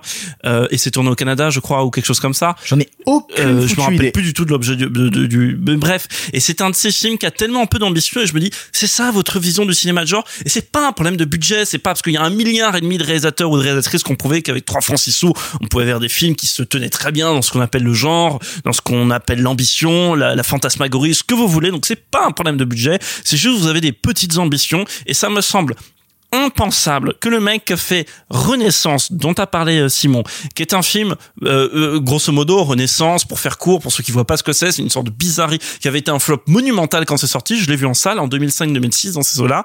C'est une sorte de Blade Runner français en dessin animé noir et blanc avec un peu un look Sin City si vous voulez avec de motion capture euh, sur ses acteurs euh, qui est un film qui est bardé de défauts qui a pas très très bien vieilli un peu un look PlayStation mais qui, malgré le fait, là par exemple, je viens de dire que c'est un Blade Runner à la française, c'est un film qui ressemble malgré tout à de la science-fiction française. Ça ressemble pas à un truc du pauvre américain. Et là, ce qui m'ennuie avec The Room, c'est que ça ressemble à un petit film indé américain pourri, comme on en voit tous les ans dans je sais pas combien de milliers de festivals. Et moi, ça m'a ennuyé, ça m'a dé- ça m'a déçu que ce cinéaste fasse ça aujourd'hui, euh, ce qui rend peut-être Renaissance d'autant plus appréciable. Vous voyez, Renaissance, c'est un film très sympathique. Et, et attends, je termine là-dessus aussi. Renaissance, c'est ça qui est d'autant plus dommage. Dans Renaissance, si vous le voyez, vous allez voir, il y a déjà The Room dans Renaissance. Il y a déjà une pièce qui a des perspectives infinies dans laquelle on se perd et qui peut générer plein de choses. C'est de la VR, si vous voulez, ou de la réalité augmentée. Donc il y a déjà The Room dans Renaissance. Voyez pas The Room, allez voir Renaissance. Et du coup, je me tourne vers Sophie, qui est la dernière ici à avoir vu le film. Sophie, qu'est-ce que tu as pensé, toi, de The Room?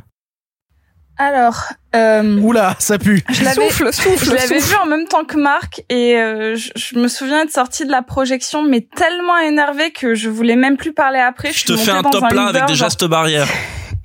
Et c'était horrible. C'était euh, un, un- un scénario de court métrage pété et étiré, euh, avec des acteurs peu convaincants, dans un décor de merde, avec des personnages sans ambition et surtout, mais en fait ça m'énerve parce qu'il y a un, un point du scénario mais qui m'a tellement, mais tellement énervé, mais au point de m'enfiler la boule au ventre que je ne peux pas dire parce que c'est spoilé. Saint Olga, euh, Saint Olga, ne les écoute pas. Ne les écoute pas, ils ne savent pas ce qu'ils font. Après, Non, après, mais après, tu parles des décors, est- mais je trouve que l'idée de la pièce où quand tu casses les murs, t'as tous ces trucs un peu câblés et tout, euh, qui ressemblent limite à des tentacules enchevêtrés les unes dans les autres. C'est peut-être moi la seule idée du film où j'ai fait genre, oh, il y a un truc là, je trouve ça intéressant.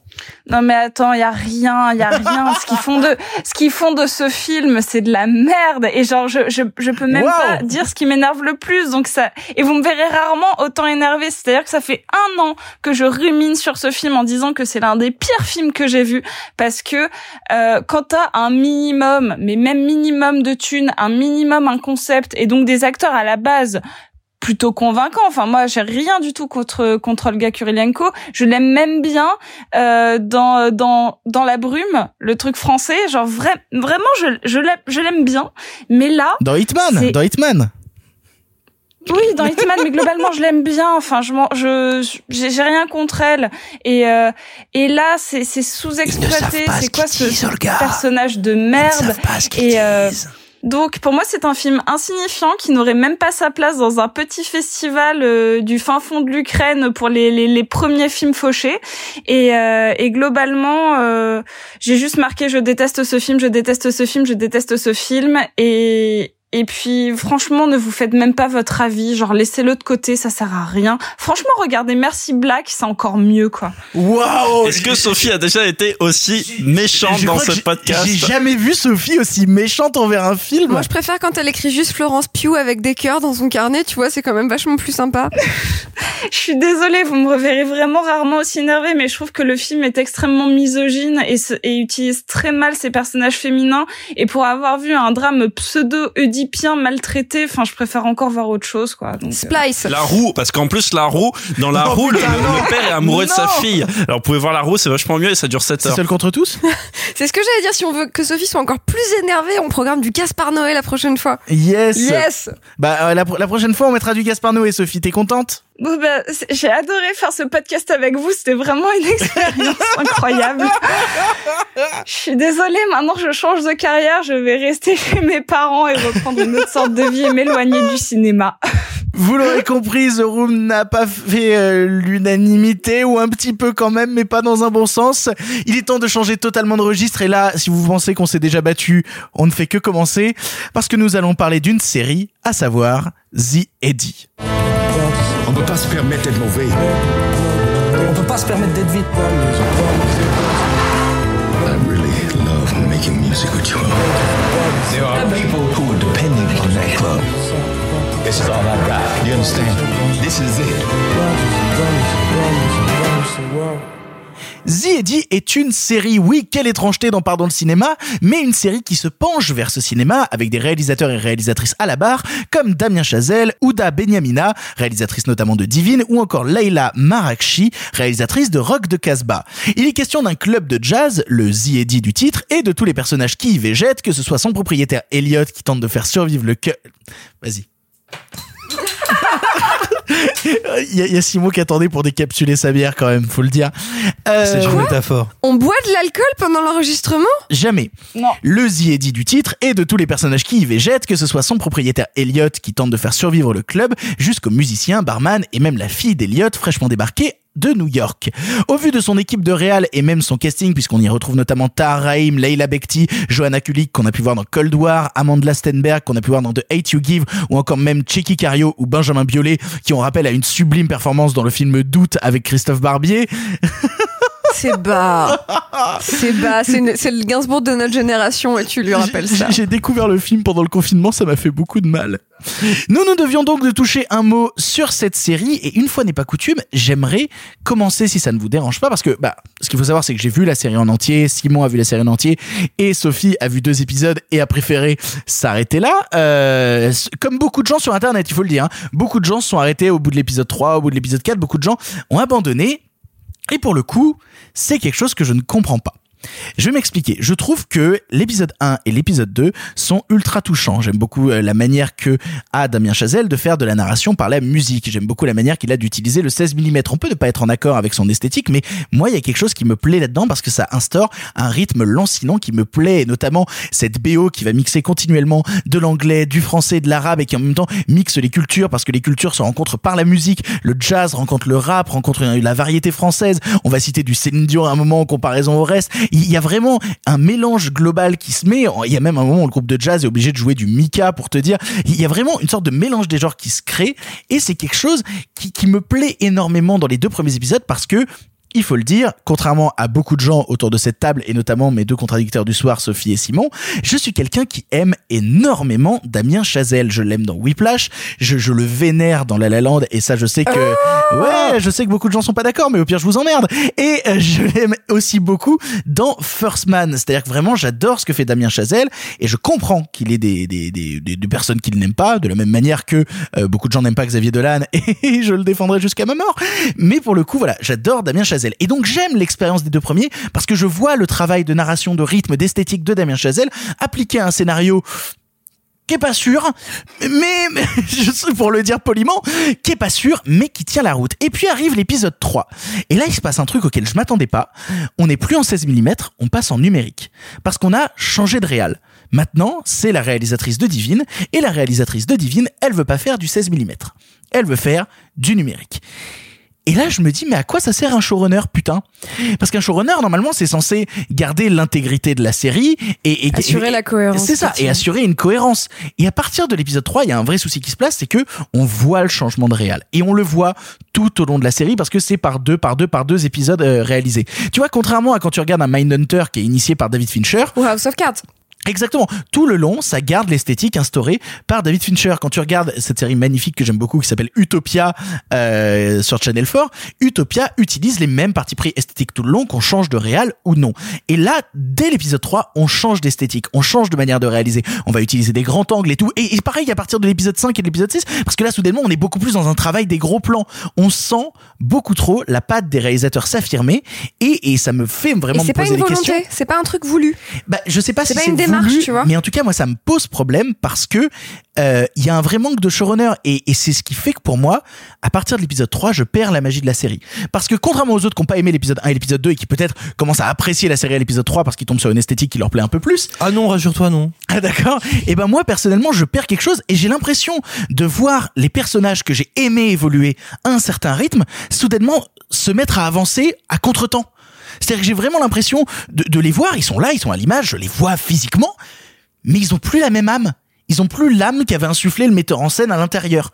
Parce que c'est plus la même personne. Et il faut le voir avec certains personnages, notamment il y a un personnage qui s'appelle euh, Visco, euh, enfin je sais plus, en tout cas un méchant russe joué par Alexis Manenti qu'on a pu voir notamment dans, dans Les Misérables, et qui dans l'épisode 1 est très convaincant, et puis il arrive dans l'épisode 3, et c'est plus le même personnage, c'est une patate. Et vraiment, et vraiment, je me dis, mais qu'est-ce qui se passe? Ah non, on appelle ça le biais de confirmation parce que déjà dans le premier épisode, si tu veux, dans le premier épisode, il te fait regretter, on va dire, euh, tout l'art de la caractérisation d'un film comme Les Visiteurs 3, par exemple. Oh putain de merde. Mais pour le coup, et c'est mon vrai problème. Et surtout, je pense que les majorités des problèmes viennent du script, parce que le script est écrit par Jack Thorne, qui avait notamment écrit énormément de choses sur Skins saison 1. Et en fait, toute la saison de The Eddie est construite comme Skins, c'est-à-dire un épisode, un personnage. Le problème, c'est que dans Skins, quand t'avances de, de personnage en personnage, chaque personnage est intéressant, chaque personnage a des vrais troubles que t'as envie d'approfondir, chaque personnage fait évoluer l'histoire commune.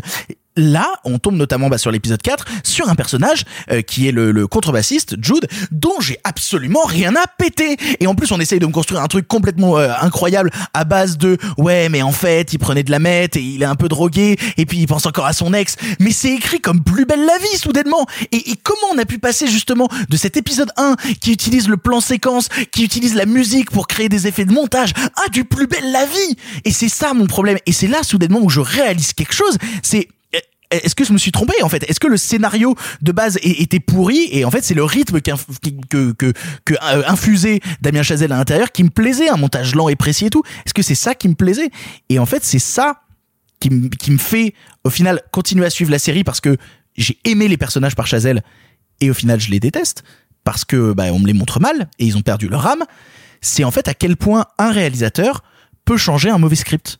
C'est-à-dire que oui, je pense qu'en fait, même si j'ai aimé le 1 et le 2, le scénario est pourri dès le début. Mais parce que Chazelle... T'in- T'inquiète, en fait, moi, dès l'épisode 1, l'épisode 2, j'ai dit, j'ai vu des intrigues plus passionnantes dans Plus belle la vie. Je l'ai littéralement marqué. Eh ben, c'est exactement ce qui s'est l'épisode 1, passé. l'épisode 2. Mais pour moi, la pommade Chazelle a réussi à me faire oublier ça et à me faire rentrer dans l'histoire. En fait, Tu nous fais un jingle, la pommade Chazelle la pommade Chazelle. Celle, celle qui te gratte, mais c'est pas grave parce que ça brûle. Mais pour le coup, voilà, c'est ça, c'est un réalisateur dont on aime l'approche du cinéma peut réussir avec malice à effacer les défauts d'un script qui est pourri. Mais quand t'enlèves cette façade et que tu passes à d'autres réalisateurs avec peut-être lesquels t'as moins d'affect, eh ben, tu t'ennuies. Et en fait, c'est ça. J'ai voulu suivre le reste de The mais je me suis ennuyé. Et encore, je, je, je note pas. Je trouve que le 5 et le 6, euh, épisode 5 et, il y a 8 épisodes, mais je trouve que le 5 et le 6 sont, sont mieux réalisés. Mais, mais en fait, j'ai plus d'amour parce que j'ai perdu l'âme des persos de, de départ. Donc j'ai plus d'amour pour ce truc-là. Et à la fin, ça rajoute une trame en plus pseudo-mafieuse avec des, des- du posage pas de à la bombes. fin, mec, hein, c'est déjà dans le premier. Ouais, mais c'est pourri, c'est pourri. Et, et en fait, moi, le, la questionnement que je me pose, parce que je sais que Simon comme Sophie ne l'ont pas aimé, donc j'aimerais vous poser une question. Est-ce qu'on aurait dû dire de base à Chazelle de pas imposer son style et faire un style plus commun que tous les réalisateurs pourraient reprendre? Est-ce qu'on aurait dû demander aux autres de se plier au style de Chazelle à la manière justement, je citais de Mindhunter, mais de garder cette direction artistique et de gagner, de garder cette manière de réaliser? Parce qu'au final, bah ça devient un truc qui est ultra déséquilibré et la vie que je vois dans les deux premiers épisodes, eh ben devient mortellement peu intéressante ensuite et il y a toujours des moments d'éclat. Moi je trouve dans l'épisode final il y a une scène musicale que je trouve très jolie, mais je peux que être déçu après. Et ça me rend très triste. Excusez-moi, j'ai beaucoup parlé, mais j'avais beaucoup de choses à dire dessus parce que vraiment, ça a été une grosse désillusion, surtout après les deux premiers épisodes que j'ai vraiment énormément apprécié. Alors écoute, je, je me permettrai pas de dire il aurait fallu faire ça, il aurait mieux valu gérer comme ci ou mieux valu gérer comme ça parce que je pense que je suis parfaitement illégitime pour le faire et surtout je ne sais pas ce qui a présidé à la fabrication de la série, c'est-à-dire euh, je ne sais pas si effectivement on a dit à chacun faites votre style, si on a dit à chacun suivez Chazelle, si Chazelle, enfin voilà, je ne sais pas, je suis pas du tout en mesure de me positionner là-dessus. En revanche, moi ce qui est que je intéressant par contre, c'est que tous les acteurs, à chaque fois qu'ils parlent de, des réalisateurs avec qui ils ont travaillé sur la série, ils parlent que de Chazelle. Ils ne parlent jamais des oui, autres. alors réals. après, est-ce que c'est pas non plus aussi une volonté promotionnelle? Euh, Oui, c'est possible, c'est possible. Après, moi, ce que je constate comme comme spectateur, euh, je trouve la série globalement je pense que c'est un des trucs les plus ratés que j'ai vu de toute ma vie. Quand je dis ça, pas un des trucs les plus mauvais, hein. C'est pas, c'est pas du tout ça que je veux dire. C'est que quand je vois ce dont ça parle, les talents qui étaient convoqués pour euh, en parler, aussi bien du côté de la mise en scène que de la photo que euh, du casting, il y avait absolument tout pour, j'ai envie de te dire, tu sais, euh, euthanasier mon esprit critique et me faire dire genre, ah, c'est quand même sympa. Et au final, tu as parlé du scénario qui est juste une aberration totale en termes de caractérisation, d'écriture, de tempo, c'est vrai. Euh, mais moi, je suis désolé, ce qui me sidère le plus, c'est la mise en scène de Chazelle. C'est-à-dire que la mise en scène de Chazelle, c'est très Mais simple. pas la mise en scène de, la C'est mise en pas scène vrai de Chazelle euh. C'est pas vrai du tout. J'aime beaucoup son premier film. Je trouve que Whiplash est un film qui ne me passionne pas, mais qui est admirablement bien fait. C'est tellement, fa- c'est et tellement après, facile. de- moins. C'est tellement Après, facile de citer Whiplash à chaque coup qu'on parle de Chazelle. J'ai vraiment l'impression de- d'entendre Bah, autant parler de son seul bon film. Euh, oui, non, voilà, tu vois, c'est ça. J'ai vraiment l'impression de, dire suis non, non, je suis pas raciste. J'ai un ami noir, tu vois. Non, quickly. Non, mais c'est exactement la même manière. Non, je déteste pas Chazelle. J'aime Whiplash. Je trouve ça trop Et facile. son premier film dont personne moi ne j'aime pas parle. Whiplash non plus, donc ça résout le truc. Et attends, et, et son premier film dont personne ne parle jamais. Oui, bien C'est sûr. quoi? Euh, J'ai Eh ben, le complètement court métrage oublié. qui a inspiré Whiplash. Oh, Non, pas Non, du non, tout. non, c'est non, que- non, non, euh, euh, son premier long quelque- métrage. quelque- euh, deux personnages on a park bench. Voilà, merci. Euh, Ah oui, oui, oui, oui, oui, oui, oui. euh, Guy qui and- est, qui est Guy- très intéressant, qui contient tous ces thèmes, tous ces motifs, mais on va dire sans la partie euh, doloriste, euh, débile, mongoloïde, quoi. Et, et, et en fait, le, le problème, le problème de Ziedi, Guy and Madeline on a park bench. voilà, merci. Le problème de Ziedi, si tu veux, c'est que c'est mis en scène. Quand tu regardes la mise en scène, tu, tu sais, dans, dans Tintin, quand tu, tu as un personnage qui a un scotch sur le doigt et qui secoue la main comme ça dans tous les sens, mais le mec fait pareil avec la caméra. C'est-à-dire, tu dis, c'est con, il y a des trucs à filmer. et, euh, et, et en plus de ça, de temps en temps, t'as des morceaux musicaux, et alors là, c'est en contre-plongée dégueulasse. C'est-à-dire que tu te dis, putain, c'est super, c'est un mec qui a bien vu comment les gens à Bercy filmaient avec leur smartphone, c'est intéressant. Euh, tu ajoutes à ça quelque chose qui est, qui est au jazz, ce que, ce qui est, euh, non, je vais faire une comparaison honteuse et j'ai pas oui, envie de faire oui, ça. Et, et surtout non, parce que les morceaux musicaux sont super. Et justement, Non, ils les- sont attends, attends, ils sont tellement mal, mis- tellement mal mis en scène et tellement mal insérés dans le récit que c'en est terrible. Et enfin, il y a un vrai problème, mais qui est qui devient récurrent chez Chazelle, de caractérisation des personnages. C'est-à-dire qu'on a des gens qui sont malheureux, qui font de la merde et où à aucun moment je ne comprends, ou je ne saisis, ou je ne ressens là où peut se poser mon empathie. Et c'est d'autant plus terrible qu'il a un casting incroyable. Je veux dire, faire en sorte que j'en ai rien à battre d'André Hollande, c'est pas facile. Moi, c'est un comédien que j'ai découvert dans The Nick, qui est un type qui me fascine, qui est incroyable dans High Flying Bird de euh, Soderbergh. Enfin, c'est un type, normalement, tu mets une caméra devant lui, t'as l'impression de prendre un coup de jus de 5000 volts. Là, ici, enfin, je veux dire, concrètement, c'est un type qui me dit genre, bonjour, je suis le cancer. C'est insupportable. Euh, la- comédienne, la chanteuse, je, je suis navré, son, son nom vient de me sortir de la Euh, tête. c'est Johanna Kulig. Johanna Kulig, qui est quand même une comédienne incroyable, une chanteuse formidable, bah, si je veux, il l'en l'est dit à peu près autant que si Barbe Bleue s'était dit, tiens, euh, je vais essayer de transformer Madame de Fontenay en saucisson. C'est, c'est un truc, c'est juste impossible. Et ce que je viens de dire n'a aucun sens, mais voilà, c'est te dire ce que m'inspire, euh, ce que m'inspire la série. Et moi, ma plus grande tristesse, euh, effectivement, les épisodes de Chazelle sont filmés en 16 mm. J'adore le 16 mm. Qu'on parle du, du 16 mm ou du Super 16, c'est une texture de l'image, c'est une tessiture des couleurs qui me passionne et qui me fascine. Alors, Une tessiture de couleur. absolument. Reprenez, excusez-moi. je vous en prie. Un jour, je vous montrerai ma tessiture de couleur. Mais merci de rire. Putain.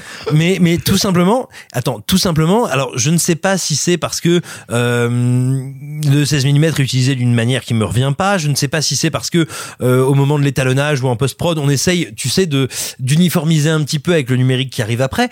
Toujours est-il que l'usage du 16 mm est dégueulasse, mais vraiment, c'est d'une mocheté, mais c'est c'est laid, c'est profondément laid. Moi, j'ai des vrais moments où je me dis, mais mais quelle est l'intention de la photographie, quelle est l'intention du découpage? Et pire que ça, je trouve que le le montage a un vrai problème de tempo. Enfin, vraiment, je Pas c'est sur les épisodes de Chazelle. Tu déconnes. Ah Quand non, pour moi, les épisodes de Chazelle, mais c'est horrible, ça me tombe des yeux. Je, je comprends pas ce qu'ils ont voulu faire, mais si tu veux, et d'autant plus que moi, j'arrivais très très chaud sur la série, parce que, comme tu le dis, il y a une partie de la carrière de Chazelle qui m'intéresse pas, mais moi, je me disais, tiens, Chazelle, sur un récit choral, un récit à Paris, un récit euh, en 16 mm, là-dessus, ce thème-là, en fait, très probablement, moi ça pour moi ça va être une nouvelle porte d'entrée sur son cinéma comme euh, Mathias et Maxime a été pour moi une nouvelle porte d'entrée sur Dolan par exemple tu vois. C'est-à-dire que si tu veux moi il y a des metteurs en scène qui peuvent de temps en temps m'emmerder mais je, je je crois avoir on va dire suffisamment d'honnêteté intellectuelle pour quand ils font un truc qui m'étonne bah tout à fait me sentir étonné. Et, et je il me semblait on va dire que Ziedi avait tout pour pour être cette nouvelle porte d'entrée là sur le cinéma de Chazelle. Mais encore une fois j'ai des personnages stupides qui ont à peu près la maturité. Tu sais c'est un ado qui s'est pété le frein et qui fait en fait l'amour c'est nul. Et Non, non, non, je, je suis d'accord avec toi parce que la série est une déception finale et que moi mes vrais problèmes c'est c'est le scénario, c'est le scénario de Jack Thorne qui qui qui, qui marche pas. mais même sa mise en scène, la fin du deuxième épisode. Enfin, attends, il y a, il y, a, il y a des problèmes. Il y a des moments, il filme des dialogues où je me dis, mais je ne comprends pas comment il hiérarchise les personnages ou veut me montrer qui a la main, qui a machin. Enfin, vraiment, encore une fois, je te dis, en termes de filmage, de découpage, j'ai l'impression que l'opérateur a un scotch au bout du doigt, qu'il le secoue dans tous les sens. Le problème, c'est que le scotch, c'est la caméra. Et du coup, je suis incapable de suivre l'action, je m'en fous et c'est affreux. Du coup, je me tourne vers Sophie. Sophie, t'as vu que les, les deux premiers épisodes et t'as abandonné. Euh, Mais, mais t'aimes pas Oui. Chazelle de base, toi non plus, non? Alors j'aime pas Chazelle de base, mais c'est pas un réalisateur qui m'énerve. C'est euh, c'est un réalisateur qui me déçoit parce que je vois le potentiel et euh, que euh, je suis certaine que ça m'apporterait beaucoup de bonheur dans ma vie d'être passionnée par La La Land. Euh, Ça t'apporterait Mais- énormément de bonheur, Sophie, énormément. Et aussi non mais j'en- doute pas. Je l'ai quand même vu trois fois en salle pour essayer de me persuader que oui, Ah, il y avait quelque chose qui allait me plaire dedans. Mais non, je n'y arrive pas. Ça ne me plaît pas. Ça me déçoit. Euh, c'est c'est trop référencé. Sa mise en scène m'ennuie, mais euh, mais c'est surtout ces personnages qui me désespèrent. Et c'est encore une chose que je retrouve dans The Eddy. Euh, J'ai vu quelques personnes dire euh, ah euh, su- super, c'est un pari qu'on n'a pas l'habitude de voir, mais c'est pas du tout le pari que j'ai envie de voir non plus. Enfin globalement. euh, Mais il n'y a euh, pas de je- pari. Ça devrait être le pari populaire qui grouille, qui vit, qui bouge, qui machin. Et en fait, tout ce qu'il te dit, c'est Euh, c'est le pari qui est pas très beau et qui est euh, un Et peu c'est ça, là. Ça se situe où? Et, et alors? Alors ça, vraiment, ma question, c'est et alors s'il a envie de nous montrer un Paris, un Paris justement banlieue est, s'il a envie de nous montrer Mais un c'est Paris super. comme ça Mais, mais j'ai il pas problème montre avec le montre, mais il arrive pas à le montrer. Il arrive il pas à arrive le pas à le montrer. montrer. Il arrive pas à le montrer. Il arrive pas à lui donner une vie. euh, J'arrive pas à, à le situer. Enfin, globalement, euh, euh, je trouvais ça tellement moche. Mais peu importe la ville en soi, que ce soit Paris ou ailleurs. Mais là, je disais, mais c'est un Paris dégueulasse. Enfin, c'est le Paris euh, euh, quand tu rentres du boulot tard et que, euh, que que tu trouves que les rues sont désertes et qu'il y a pas de vie et que c'est nul. C'est pas du tout la, la, la ville que j'ai envie de voir dans une série. Puis surtout, ça n'apporte rien à l'histoire que ce soit dans ce Paris-là. Et, euh, et on m'a fait la réflexion en mode bah super, on dirait que c'est la mairie de Paris qui se plaint tellement j'étais outrée de voir un Paris aussi moche. Mais mais mais si, Euh, mais, non, mais c'est pas qu'il est moche, c'est pas qu'il est moche, c'est qu'il est rien. Mais mais mais, Mais il est rien. Mais, Il est alors, vide. mais ça, je suis pas d'accord en même temps parce qu'il veut te montrer un Paris qui est justement un Paris qui est moins fortuné, qui est pas le Paris des cartes postales, qui est, qui est Ah, pas le Paris mais- américain où à chaque fois il qu'on nous veut faut te le un appart. montrer. Il veut te le montrer, mais il y arrive Il veut pas. te le montrer, mais il te le montre même pas. C'est-à-dire que euh, c'est c'est des rues qui pourraient être n'importe où, et on s'en fout que ce soit Paris. Tu vois même pas que c'est Paris. C'est euh, c'est juste inutile. Il sait pas filmer une ville, clairement, euh, pour euh, pour avoir revu. euh, bah, euh, on en parlera plus tard, mais la Grande Bellezza où la ville est vraiment mais euh, mais mais C'est lui qui a fait la grande de Bellezza Non, c'est pour les, les trucs, les gens qui savent s'y filmer les villes. C'est ça, il y, y a des gens qui arrivent à, à filmer, à imprégner les histoires dans une ville et j'ai l'impression que c'est ce qu'il avait eu envie de faire mais pour moi il n'y arrive pas du tout. Et puis euh, l'épisode 1 m'a ennuyé le l'épisode 2 m'a énervé c'est ce, ce personnage de Julie euh, enfin sérieusement quelle gamine est aussi stupide. Enfin, moi, la, la scène où elle va euh, chercher les dilos euh, en courant, euh, alors qu'il y a deux mecs qui la suivent en scout et en disant Faut j'en vous veux de la cocaïne? Ça fait de la cocaïne Non, c'est C'est c'est tout le drame d'un personnage, si tu veux, qui est qui est écrit euh, à la truelle avec des bras d'enfant mort et qui pourtant a un très joli prénom. Oui, mais pour le coup, je trouve que, contrairement à la suite de la série, dans les deux premiers épisodes, Chazelle lui insuffle quelque chose qu'elle ne retrouvera pas ensuite. Après, elle, elle devient vraiment, je suis indifférent à l'égard de ce personnage-là. Tout le reste de la série, j'en ai vraiment rien à foutre. Elle ne me touche pas, alors que dans les deux premiers Mais elle épisodes. a 14 ans, j'espère bien qu'elle ne te touche pas. Non, elle en a 21. Non mais attends, épisode 1, euh, elle débarque pseudo euh, caractérisation de personnage. Épisode 2, tout ce qu'elle veut, c'est genre du cul et de la coke. Et, euh, et tu comprends Non, même mais ça, pas ça arrive à des gens très bien, ça. Mais, mais, mais pour le coup, Sophie, euh, je t'encourage à mater l'épisode 3 pour voir le changement de réal, pour voir le changement de mise en scène et voir au final ce que Chazelle a porté au récit et qu'on perd ensuite. Et je trouve qu'on perd beaucoup. Et c'est là où je me dis, putain, en fait, j'aurais aimé que Chazelle réalise toute la série, au grand dam peut-être de certaines personnes autour de cette table, mais ne serait-ce que l'épisode 3, qui est un épisode d'enterrement, qui est véritablement un épisode d'enterrement, j'aurais aimé voir la patte de Chazelle là-dessus. Et je trouve que on n'en a rien à taper dans, euh, dans, dans, dans, dans la mise en scène de, cet épisode 3, quoi. J'ai envie, j'ai envie de te dire, vu comment Chazelle avant traite ce qui est à l'origine de l'enterrement, j'ai pas spécialement envie de voir. Enfin, si tu veux, lui, ce serait pas une mise en bière, ce serait une mise en vermouth. Putain, moi, ça m'a retourné la gueule quand c'est arrivé dans l'épisode 1. Il y, a un truc à la fin de l'épisode 1, ça m'a retourné la Bah, un gueule. décès, du coup, vu qu'il y a un. Ah oui, oui, un Non, décès, mais- oui. Ah, Moi, ça a été un énorme fou rire, C'est si prévisible, c'est tellement prévisible. Enfin, sérieusement, pour avoir regardé Plus belle la vie pendant des années avec ma mère, j'ai vu genre des intrigues de Plus belle la vie vraiment mieux traitées et plus surprenantes. Et hein. bah, t'as Donc, pas vu euh, la suite de la série parce que c'est pire. Et vraiment, je continuerai Mais, à c'est- mais tu me défendre. donnes pas envie. À la base, je voulais la regarder juste par. euh, je, je finis toujours mes séries, vraiment, je les finis toujours. Et donc j'allais prendre mon temps, mais j'allais le faire. Mais là, j'ai juste pas envie. Si c'est pire, je vois pas l'intérêt. Ah non, non, alors non, c'est pas pire. C'est plutôt mieux, mais ça n'a aucun intérêt. Eh ben, je suis pas d'accord, c'est plutôt pire. mais, mais au final, je pense encore une fois que ça joue beaucoup sur l'affect qu'on a de Chazelle et de la manière dont il a de traiter les personnages et le récit de base. Je pense que la manière dont on a de considérer le cinéma de Chazelle et son approche euh, de la narration euh, va influer nécessairement sur euh, ce qu'on pense de Ziedi. On a deux doigts d'inventer la politique des auteurs, quoi. Marc, il est chirurgical, quoi. Ça fait, Bra, ça fait bra, 15 bra, bra, minutes qu'il a pas dit un mot. Bien joué. Je. Alors là, la violence. Voilà, bah regardez Ziedi si ça vous intéresse, mais je ne peux que vous dire que ce sera une déception que vous aimez Ch- euh, Chazelle ou non. En tout cas, pour moi, ça en a été une pour certaines raisons, ça en a été une pour les personnes qui m'accompagnent pour d'autres raisons. C'est dommage, c'est dommage. Et vu la fin de la saison 1, on peut s'attendre à une saison 2, mais pour le coup, j'en ai vraiment pas envie. Vraiment, vraiment pas envie. Nous allons donc maintenant passer au film en bref, deux films dont on va vous parler absolument brièvement parce qu'il n'y a pas besoin de s'attarder deux, euh, deux heures non plus non plus dessus. Eh bien, passons au film en bref. Ça va durer encore longtemps. Eh bien, vous, qu'est-ce que vous faites dans les bras de mon cocher? Vous en avez encore beaucoup du sensationnel comme ça? Pourquoi vous pensez qu'on ne prend pas le cinéma au sérieux? Cette ligne est sur écoute. Il va me falloir être bref. Dans les en bref de cette semaine, nous avons l'extraordinaire Mr. Rogers, long métrage avec Tom Hanks ayant fait grand bruit aux US jusqu'aux Oscars avant de s'échouer chez nous en VOD. Il nous raconte l'histoire vraie de Fred Rogers, homme de télé américain présentateur phare depuis 30 ans d'un programme éducatif et qui au cours d'une rencontre avec un journaliste va commencer à se livrer. Sophie, tu l'as vu en bref, qu'est-ce que tu en as pensé? J'ai trouvé ça absolument charmant, c'est-à-dire que c'est un film sans énorme ambition. C'est réalisé par une par une femme qui s'appelle Marielle Heller, qui avait euh, scénarisé un film qui s'appelle The Diary of a Teenage Girl.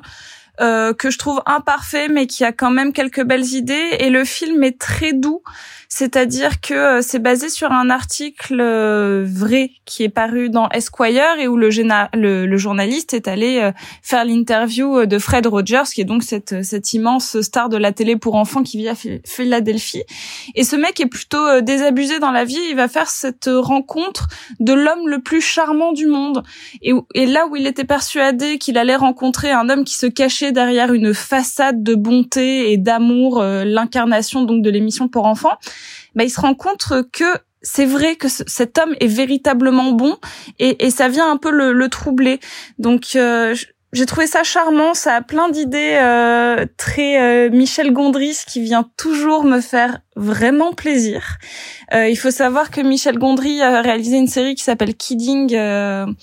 Qui s'est inspiré du, du, du même euh, du même personnage, enfin de, de Fred Rogers pour euh, créer un autre personnage joué par euh, par Jim Carrey, qui est vraiment plus triste. Mais donc c'est un c'est un univers où on a envie de, de regarder le film comme on je sais pas comment on se fait une, une, une bonne tasse de thé et on s'enroule dans un plaid et on regarde quelque chose de de gentil et de bienveillant. Voilà, ça va pas vraiment plus loin que ça, mais euh, mais Tom Hanks c'est formidable et euh, et ça me faisait beaucoup rire parce que j'ai vu le film quand euh, quand on a annoncé qu'on allait euh, faire des recherches à partir de son sang pour trouver un un vaccin contre le coronavirus. Oh, putain. Et euh, et en fait c'était vraiment euh, Tom Hanks c'est parfait et ses personnages aussi. Euh, c'est vraiment le meilleur être humain de la terre et euh, et, et voilà, c'est juste euh, si vous aimez Tom Hanks, euh, si vous aimez les histoires un peu un peu jolies, euh, ça va vraiment vous plaire. J'ai j'ai pas grand chose d'autre à dire à part que euh, c'était une jolie surprise. C'est c'est touchant, c'est euh, c'est mignon, c'est euh, c'est rien de plus, mais c'est sympathique. It's a beautiful day in the neighborhood, a beautiful day for a neighbor. Please won't you be my neighbor? That was wonderful. Autre chose en bref euh, qui a été un peu bousculé euh, dans mon, dans mon planning, donc du coup je n'ai pas de texte euh, à l'appui. Simon, tu voulais nous parler de quelque chose, d'une série qui s'appelle Into the Night. Qu'est-ce que c'est? Dis-moi en plus en bref, vas-y. Série Netflix, première série belge euh, produite, diffusée sur euh, Netflix. Et alors, il faut savoir qu'Into the Night, tout simplement, c'est un concept tout bête. Euh, un type rentre dans un avion avec une Kalachnikov et dit euh, attention, hein, si on ne décolle pas maintenant, euh, on est au milieu de la nuit. Si on ne décolle pas maintenant, on va tous mourir parce que maintenant le soleil ça tue les gens. Alors, pour une raison mystérieuse, tout le monde fait oh là là, il a l'air très convaincu, on va décoller. Et on va suivre pendant euh, six épisodes de 40 minutes, donc cet avion qui fait une course contre le soleil. Il faut savoir que c'est une série qui est tellement pointilleuse d'un point de vue scientifique qu'on te dit oui le soleil tourne autour de la terre tu fais euh, non mon petit chat euh, non non pas du tout mais D'accord, quel postulat intéressant. euh, n'est-ce pas? Et, et alors en fait concrètement, c'est une série où tu te dis waouh avec ce high concept, les mecs ils doivent avoir un peu de budget. En plus c'est Netflix, euh, ça va être un truc malin, spectaculaire, intéressant. Cet avion qui essaye de rester dans la nuit, c'est-à-dire tu vois littéralement d'avancer sur Terre avant d'être attrapé par la course du soleil. Et en fait, ce qui se passe, c'est que c'est écrit avec des pieds d'enfants morts. C'est plus ou moins mis en scène, si tu veux, par des aveugles parkinsoniens. Et tu sens que les comédiens, on leur a donné un script où il devait être marqué genre là tu t'engueules et on leur a mis beaucoup de cocaïne. Mais, mais alors pourquoi tu voulais en ouais, parler mais ça, euh, dans Eh ben, les ouais, mais ça reste mieux que Eddie quand même. Alors non, non, mais moi je voulais en parler pour une raison toute bête, c'est que c'est une série qui justement m'a énormément surpris parce que au bout de deux minutes je me dis c'est débile. Au bout de cinq minutes je me dis c'est vraiment un peu con. Au bout d'un quart d'heure je me dis ok en fait les, les gens qui sont fait ça qui ont fait cette série sont des chatbots. Et au bout de 20 minutes je me dis mais mon dieu il y a un truc incroyable. Et que moi je trouve assez bouleversant dans cette série c'est qu'elle ne tient que sur l'enthousiasme de ceux qui la font. C'est-à-dire que les mecs, toutes les 15 minutes, te disent Et maintenant, il se passe ça Oh, et regarde, il y a un trou dans la fenêtre de l'avion Ok, on est dépressurisé, on va fermer avec un bout de carton Ok, mais c'est pas grave parce que lui est un traître. Et puis, vous savez quoi? Lui, en fait, il est pas vraiment italien. Et puis, maintenant, attention, on découvre que le, euh, le carburant est- n'est plus valable. Il faut qu'on trouve du carburant qui n'a pas été touché par le soleil. Enfin, en gros, la série est portée par un- une dynamique, une énergie et surtout on le sent par de la foi. C'est-à-dire qu'il y a 15 acteurs dans une pauvre carlingue en plastique et la seule manière, la seule façon qu'ils ont de te faire croire au récit, c'est d'y aller à fond. Et en fait, cet enthousiasme, moi, me rappelle un truc tout con. J'ai longtemps été animateur puis directeur de colo et d'une colo où on faisait des courts métrages avec les gamins. Et on va pas se mentir. Et s'il en est qui nous écoute, sachez que je vous aime. Non, pas comme ça, mais je vous aime. Eh ben, quand je regarde encore les films des gamins, je veux dire, attends, on parle de courts métrages euh, écrits avec des enfants et des adolescents tournés en DV. Attends, Et attends, pour- et t'es en train de dire que cette série est aussi bien que des courts-métrages adolescents faits en camp de vacances Je suis pas en train de te sais- dire je- qu'elle est je aussi sais bien. pas si c'est la meilleure manière de la non, vendre. non, je suis en train de te dire que ce qui pouvait rendre ces courts-métrages d'ados passionnants, c'est qu'à un moment, les gamins, ils croyaient. Et tout d'un coup, t'avais, euh, tu sais, devant moi, j'avais trois gamins de 14 ans qui se disaient, on fait un film noir, qui étaient là, genre, je suis l'inspecteur Richardson. Et en fait, cette série, elle te ramène à quelque chose de primaire, dans le bon sens du terme, de premier dans le cinéma. C'est que si tu es face à des gens qui croient et qui mettent leur trip sur la table, ça peut être un peu débile. Ça peut ne pas avoir une thune. Ça peut avoir des facilités énormes. En fait, leur enthousiasme, mais tu sais, leur enthousiasme, leur joie sincère dans le fait de te raconter cette histoire t'emporte. Et j'ai pris énormément de plaisir avec cette série, alors que t'as quand même des trucs, si tu veux. Genre, à un moment, tu as un personnage qu'on est obligé d'abandonner parce que le soleil va s'approcher. Et genre, t'as, tu te dis, ah ouais, d'accord, on l'abandonne comme ça. Et à un moment, t'as quelqu'un qui dit, ah, c'est bon, elle m'a envoyé un texto, elle dit qu'elle comprend. Ah oui, d'accord, on se débarrasse du personnage comme ça. On en est là. Et en même temps, En les plus, c'était un des plus gros noms du cast, je veux pas dire. Mais... clairement. Bah, elle avait plus de temps en fait sur son planning de dispo. Elle était dispo trois semaines. Ouais, donc, euh, mais il y a une telle foi dans ce qui est raconté que que en fait tu y crois avec eux et, et pour moi cette série c'est une réflexion magnifique sur ce qu'on appelle la suspension d'incrédulité ce qui fait que tu crois dans une œuvre ce qui fait que tu acceptes l'idée que ah bah oui attention le soleil ah bah oui attention on va faire comme ça ah bah attention machin et elle est pétrie de défauts, elle est bardée de problèmes énormes, mais elle revient, moi, à quelque chose, encore une fois, j'ai utilisé le mot plusieurs fois, de l'ordre de l'enthousiasme, que je trouve, mais délicieux. Simon, est-ce que la consommation d'alcool joue sur la suspension d'incrédulité? Non, tu peux la regarder sobre, je te jure. Et en plus, moi, je l'ai regardé sobre. On, on calcule mal le carburant, on est mort. On perd un moteur, on est mort. Où est-ce qu'on va Into the night. Vous le savez, le cinéma se conjugue au présent, mais, mais aussi au passé. Il est temps de partir dans notre bon vieux ciné-club du passé. En avant. À cette époque, vous le savez, le cinéma était en noir et blanc. Mais nous avons préféré mettre un peu de couleur. Monsieur Mézeret, au nom du patrimoine artistique français tout entier, je vous dis merci. Mais enfin, tout ça, c'est le passé. Cette semaine, nous continuons notre ciné-club du passé, thématique pour le coup, puisque nous vous parlons de films festifs. Oui, il est l'heure de faire la fête, tous ensemble. Ils ont vraiment pas l'air d'avoir envie de faire la fête autour de moi. Comme d'hab, chacun d'entre nous propose un film, les autres le voient, et en avant la musique. Une fois n'est pas coutume, nous commençons avec le film que j'ai proposé, et nous vous parlons tout de suite de Gatsby le Magnifique, de Baz Luhrmann. Is all this made entirely from your own imagination? But I had the uneasy feeling that he was guarding secrets. I wish I'd done everything on earth with you.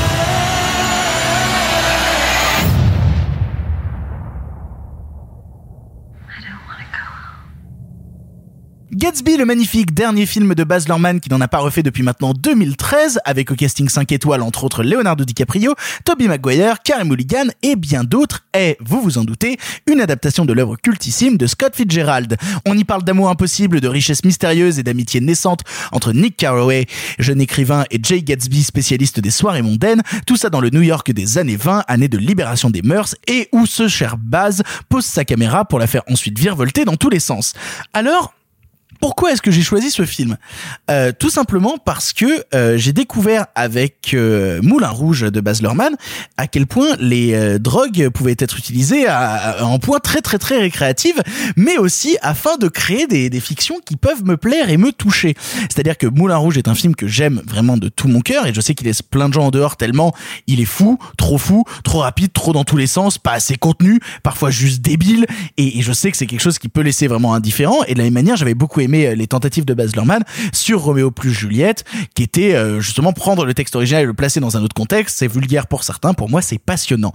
Et en vrai Gatsby le Magnifique, c'est pour moi le best-of du cinéma de Baz Luhrmann. C'est-à-dire qu'il reprend à la fois ses envies de récits classiques qu'il avait eu euh, dans euh, dans Roméo plus Juliette, il reprend une partie de la folie qu'il avait eu euh, dans Moulin Rouge, il reprend ce côté amoureux, amourette un peu naïve qu'on avait dans Australia, qui n'est vraiment pas le meilleur film à voir tout de suite de Baz Luhrmann, je vous l'encourage, et il te fait un gros melting pot de toutes ses influences. Et en plus de ça, il va te rajouter du Jack White en fond, il va te rajouter une BO de dingue, il va, il va pousser le numérique là où, où pas grand monde l'avait poussé à l'époque parce que quasiment aucun des décors du film n'existe et il t'en fait quelque chose de grand. Ça se voit. Bah oui. Ça se voit. Et en même, bah, ça se voit. Et en fait, c'est incroyable à quel point justement le numérique de ce film se voit et pourtant à quel point tu y crois parce que tu crois dans ces personnages, tu crois dans son récit, tu crois dans, dans l'amour et dans la force qu'ils ont et je pense que la présence d'un DiCaprio qui est vraiment habité par l'histoire n'est pas indifférente à cela. Et voilà, j'aime Gatsby de tout mon cœur et j'avais envie d'en reparler. J'avais surtout envie de le revoir en fait parce que j'avais peur de moins l'aimer qu'à l'époque où je l'avais vu en salle. Et quand je l'ai revu, je me suis dit, Ah, c'est toujours aussi bien, c'est toujours aussi bien, putain. Donc voilà, j'avais envie de le voir et de connaître l'avis de mes chers comparses dessus. Et je commence par Sophie. Sophie, qu'est-ce que tu penses de Gatsby le Magnifique? Moi, j'adore Gatsby. Ah. J'adore Gatsby. Je l'avais vu plusieurs fois en salle. Euh, Pareil, j'aime beaucoup Baz Luhrmann, sauf Australia, que je n'aime vraiment pas. Tout le monde reste en Euh, dehors de Australia. hein. C'est quand même assez incroyable. hein. C'est vraiment de la merde. non mais c'est, non mais, non mais c'est dingue que tout le monde reste en dehors d'un gros nanar. Non, il y a ce plan où t'as euh, machin qui se vide un seau d'eau sur la gueule et qui fait un regard caméra et qui est rigolo. À part ça, euh. Ah ouais, non, c'est c'est épouvantable. On- Enfin, bref, très mauvais souvenir ce film. Mais euh, Gatsby, il y a beaucoup de choses qui m'ont qui m'avaient déjà plu. Je l'avais revu entre temps, ça m'avait un chouïa moins plu parce que j'en avais gardé un meilleur souvenir en salle et de l'avoir re re re revu là, j'ai j'ai pris beaucoup de plaisir. Oui, il y a un peu trop de d'effets spéciaux qui ont pas tous très très bien vieilli, vieilli mais euh, par contre je vous encourage euh, je l'ai partagé à, à- à mes amis du podcast mais euh, allez chercher sur YouTube il y a une super vidéo de d'avant après avec les fonds verts et les fonds bleus que je trouve assez chouette euh, pour voir tout le travail mais gigantesque qui est fait sur les décors du film. D'ailleurs il avait gagné l'Oscar euh, du, du meilleur décor. Qui soit vrai décor ajouté avec du numérique derrière c'est tout ça donne un effet gigantesque au film. Et je crois que c'est ça ce qui me plaît, c'est cet excès. Baz Luhrmann, de toute manière, c'est un cinéaste de l'excès. On l'a vu, donc comme tu en as très bien parlé dans ses, dans précédents films, mais c'est vrai qu'avec Gatsby, je trouve qu'on pouvait pas choisir un meilleur. Enfin, on, on l'a pas spécialement dit, mais on a choisi des films de fête. Et, euh, et je trouve qu'il y a aucun cinéaste qui, qui arrive à mettre en scène la fête gargantuesque euh, d'une d'une aussi belle manière. C'est dans tous les sens, mais tu as euh, de la musique à outrance, des costumes, mais d'une beauté incroyable. Et, euh, et moi, ça me fait plaisir de retrouver euh, Leonardo DiCaprio avec une euh, euh, une cute face, c'est-à-dire qu'après sa période Titanic, Roméo plus Juliette, dès qu'il est passé euh, chez Scorsese, euh, c'est devenu de plus en plus euh, un mec euh, barbu avec les cheveux gras et euh, et genre euh, Un robuste acteur et sérieux. dur. Et euh, Il y a et- des gens barbus avec les cheveux gras qui sont des gens très bien. Mais j'aimais bien qu'il ait ce, ce, ce, ce côté un peu bébé aussi. Je l'aimais bien. Enfin, c'est sûr, j'étais ado euh, à une période où DiCaprio dans Titanic, c'était c'était incroyable. Mais euh, T'es pas ado, juste Sophie, hein, pour Titanic. Titanic, à mon avis, c'est 97. T'es pas Je- ado je en sais. 97. Mais on a tous eu un, un poster de DiCaprio dans notre chambre avec plus cette face-là que dans The Revenant. Genre Révèle clairement. pas mes secrets. Révèle pas mes secrets. Donc voilà, donc là je suis hyper contente de le revoir avec un, un- un- une sensibilité euh, un, un peu plus euh, bah, un peu plus mignonne. Ça c'est venu un petit peu réveiller euh, bah, l'ado en moi et, euh, et, et j'aime beaucoup le cast. En fait, je trouve que le trio fonctionne hyper bien. J'aime beaucoup Toby Maguire qui euh, qui joue à la perfection de l'avoir revu. Je me suis dit, putain, mais c'est vraiment un bon acteur. Je le trouve tellement sous-exploité. Où est-il Et, d'ailleurs euh, Et voilà, il revient. Là, là, il est en, enfin, il va tourner là un film où il va avoir le premier rôle avec un grand réal. J'ai plus du tout les infos. J'ai plus du tout quel film c'est, mais en tout cas, il revient très bientôt. Eh ben c'est une très bonne nouvelle parce que il est il est génial. Après euh, j'aime bien Carey Mulligan euh, je la enfin j'adore un film qu'elle a fait qui s'appelle euh, The Education qu'il a lancé et donc ça elle l'a fait pas trop trop Shame, longtemps après. Shame, Shame, le film Shame. Savez-vous que le Victor film adore Shame? Le film Shame. Non mais je sais mais euh, c'est pas mon actrice préférée, il y a que ce, ce rôle là qui m'a particulièrement touchée et quand je vois les autres actrices qui ont été choisies euh, enfin à la base, je me dis que finalement c'était pas un mauvais choix de la prendre elle, ils avaient hésité entre Scarlett Johansson et Amanda Seyfried et finalement je trouve que Carey Mulligan est le parfait choix. Mais vraiment le, duo euh, Leonardo DiCaprio et Tobey Maguire est juste incroyable, il fonctionne tellement bien et en fait c'est un film vivant et ça fait du bien. J'ai voilà. Je me tourne vers Marc. Marc, qu'est-ce que tu penses toi de, de Gatsby le magnifique? J'avais un peu peur de ton retour pour le coup. Eh bien, écoute, je fais partie des gens qui ont un avis incertain sur euh, le cinéaste Baz Luhrmann. Euh, Qu'est-ce que tu entends par incertain? Ça veut dire que tu hésites entre c'est une grosse merde et en fait il est très C'est talentueux. des gens que je range un peu dans la même classe que Danny Boyle, tu vois. C'est des, des gens dont je nie pas le talent, un certain talent visuel, voire euh, parfois un talent de, de narration pour raconter des histoires chouettes.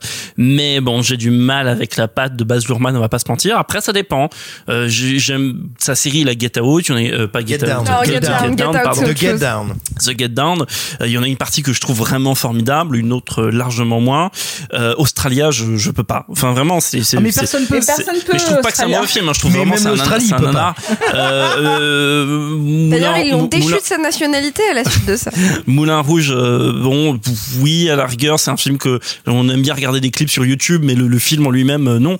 Et Ah si si si, ah si, je t'assure, je l'ai Ah, revu, si, si, je l'ai moi, revu il y a deux Moulin semaines Rouge. et c'est super Moulin Rouge. Et, et bon, et, et donc j'ai vu, euh, euh, j'avais vu à l'époque le The God Gatsby avec un peu tous ses préjugés, et qui a l'avantage euh, d'être un remake, enfin une nouvelle adaptation de Fitzgerald et en même temps un remake d'un film qui a jadis a été un peu connu et un peu zappé maintenant, qui est euh, le, le Gatsby le magnifique avec Robert Redford des années 70 et qui en J'étais fait sûr que t'allais citer celui-là. C'est incroyable. Quand je suis allé chercher sur Wikipédia les autres adaptations de Gatsby le Magnifique, je me suis dit, Mais il y en a- Marc, il y en a pas cinq, il y en a citer trois ou celle-là. quatre, je crois. Oui, voilà, il y en a pas 50 Mais- et puis il y en a une qui est notable, c'est celle-là. Il y en a une qui est notable et en fait, le film de, de Baz Luhrmann, il a l'avantage que la précédente adaptation, elle soit pas incroyable. Elle est chouette, mais elle est faite sur mesure pour euh, pour euh, comment il s'appelle? Redford. Redford.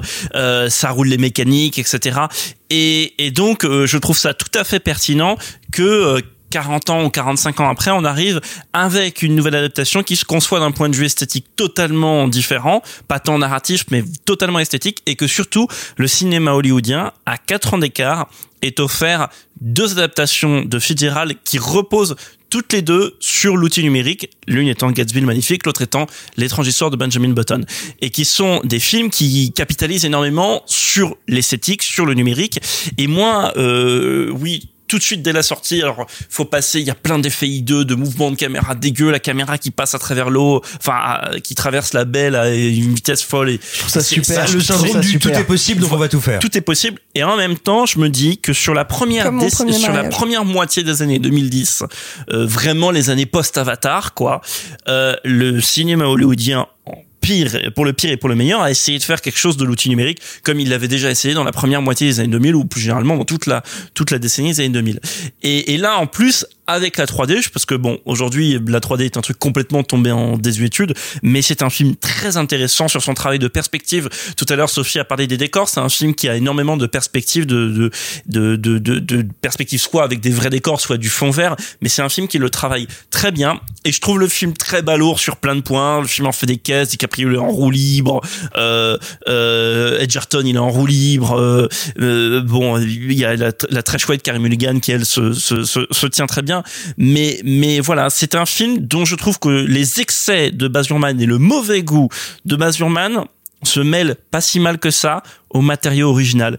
Et je pense quand même préférer d'une manière ou d'une autre la version avec Robert Redford mais en fait je trouve que cette version fait totalement sens euh, ce qui est juste dommage c'est que je me dis ah putain est-ce que ça aurait pu être un grand film ou est-ce que j'aurais pu l'aimer davantage s'il n'y avait pas toutes ces fautes de goût qui m'emmerdent un peu euh, est-ce que euh, voilà est-ce qu'il n'y avait pas encore quelque chose de plus soigné à faire, mais je me dis que si ça avait été plus soigné, il y aurait pas ces excès-là, ces excès-là qui sont à la fois un défaut sont aussi une force du truc, parce que ça permet au film d'avoir beaucoup de liberté, de, de s'amuser de cette imagerie numérique. Bon, narrativement, le film, je trouverais super sage, etc., dans son adaptation, donc c'est pas ce qui est le plus intéressant, c'est vraiment un film de, de forme. Donc voilà, si vous avez l'occasion de le voir en 3D, voyez-le en 3D, je crois qu'il y a les Blu-ray 3D qui existent encore, et si vous avez un lecteur de Blu-ray 3D, ça vaut le coup d'être revu dans ce format-là. Euh, D'autant plus où aujourd'hui, je trouve qu'on est revenu à une forme d'imagerie numérique très paresseuse. Euh, donc en effet, tous les effets machin euh, se voient, mais le film n'a pas pour ambition de les Pas cacher. paresseuse, mais sage en fait. Voilà. Et le film ne veut pas être sage, il assume d'être baroque. Exactement. Et donc je trouve que ça fait tout l'intérêt du film. Euh, et moi j'aime beaucoup aussi l'art déco en général. Et c'est un grand film d'art déco punché, dynamisé au numérique.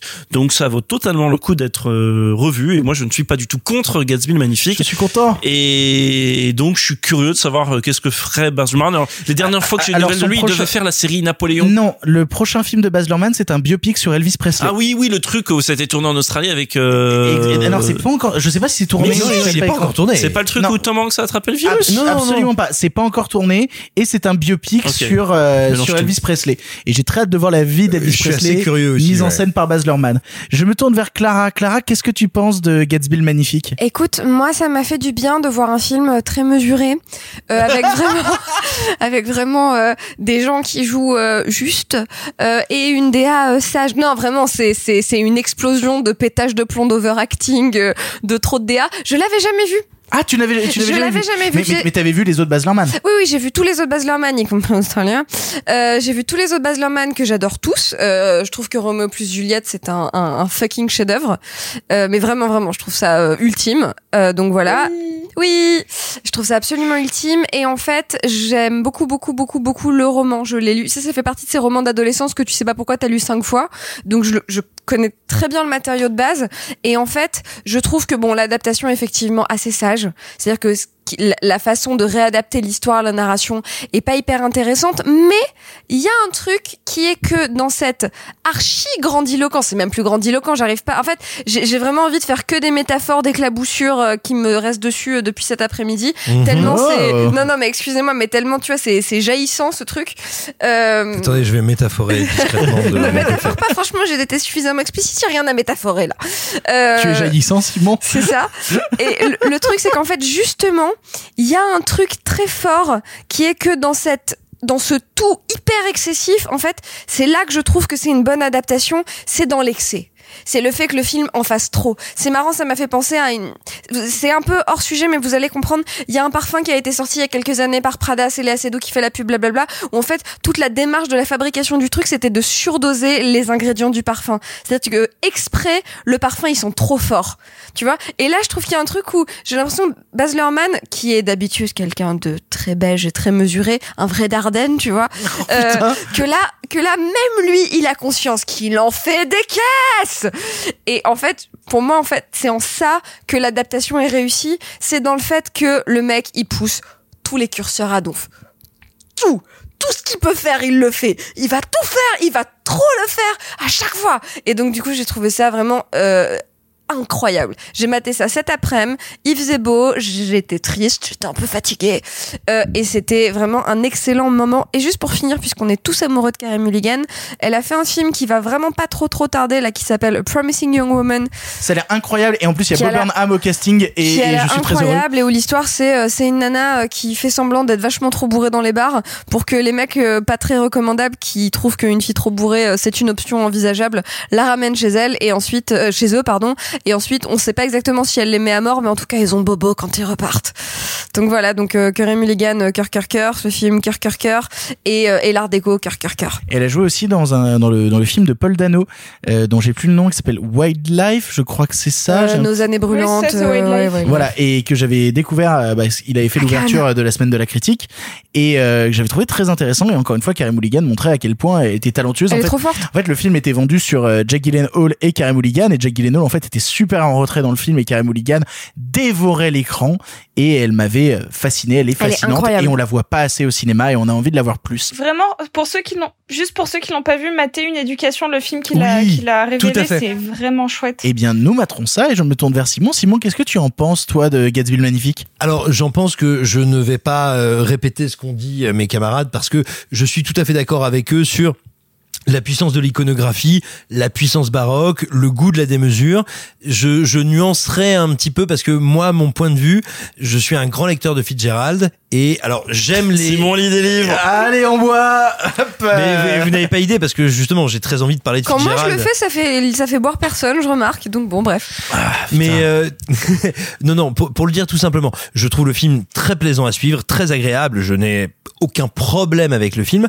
Néanmoins, il me semble que là, pour le coup, Baz Luhrmann s'attaque, mais exactement comme la version des années 70, euh, parce qu'en fait, moi, je les trouve très proches dans le sens où, bien sûr, au premier degré, leurs styles sont très différents, mais ce sont deux films luxueux d'époques différentes. Et en fait, à mon sens, ce sont des films qui loupent un truc fondamental dans le texte de Fitzgerald, c'est que le texte de Fitzgerald, c'est un texte sur des gens qui vivent d'excès, qui vivent de luxe, mais où en réalité l'action est faite de micro-actes et de micro-bascules psychologiques et de trucs très très fins. Et en fait, bah, c'est dommage, mais euh, avec tout le plaisir que j'ai à suivre le film, hein, c'est pas du tout une œuvre que je trouve désagréable. À mon sens, il passe à côté du sens du récit, et c'est pour ça quand tu dis narrativement, Marc, c'est très sage. Oui, c'est très sage parce que il ne comprend pas qu'en fait l'emphase, elle n'est pas sur ces milliers de personnes qui boivent du champagne devant des feux d'artifice. Elle est en fait sur ces mini influences qu'ils exercent les uns sur les autres, qui vont avoir au final des conséquences terribles. Et du coup, et du coup, il me semble que là, il faut parler. euh, si vous avez aimé le film, si quand vous allez quand vous allez le voir, il vous plaît. Bien sûr, il faut lire euh, Gatsby le magnifique. Il faut savoir un truc, c'est que Fitzgerald fait partie de ces auteurs, euh, un petit peu comme Nabokov avec Lolita, qui ont une euh, vraiment une œuvre en général absolument passionnante, qui a écrasé toute leur création. Et pour moi, il y a un texte qu'il faut absolument lire de Fitzgerald, qui est très accessible, très facile à lire, mais qui est un des très très très grands textes du XXe siècle, euh, qui est un des plus grands drames romantiques et un des plus grands portraits psychologiques qui a été The écrit au XXe siècle. Euh, Tendre et la nuit. Ah non. Tender is the night. Tendre et la nuit, je vous le dis voilà, en une phrase toute simple. C'est un couple. euh, lui est un psychiatre. Elle a été sa patiente et elle est devenue sa femme. Euh, ils sont absolument célèbres. On est au début du XXe siècle, dans les années 20, euh, à Nice, entre Nice et Cannes, euh, voilà, sur la Riviera française, qui à l'époque est très prisée des Américains. Et, et donc cet homme-là, qui est absolument révéré et connu de tout le monde et qui fait une vie un peu à la Gatsby, hein, on l'invite dans toutes les grandes soirées, rencontre une euh, jeune femme, euh, mi-lycéenne mal dans sa peau, mi-étudiante qui sait pas où aller, et tous deux savent que évidemment rien ne doit se passer. Bien sûr, tout va se passer. C'est incroyable d'intelligence, de sens du tragique, euh, de précision psychologique. Et voilà, je me permets de, de, de digresser un petit peu parce que je n'ai pas grand chose de plus que vous à dire sur le film. Mais si vous intéresse, si vous a plu, lisez Tendre la nuit de Fitzgerald. C'est un des plus grands textes du XXe siècle. On continue de faire la fête. Voyez évidemment Gatsby le magnifique, mais les fêtes existent autrement aussi, et notamment dans le film qu'a conseillé Marc et qui s'appelle La Partie.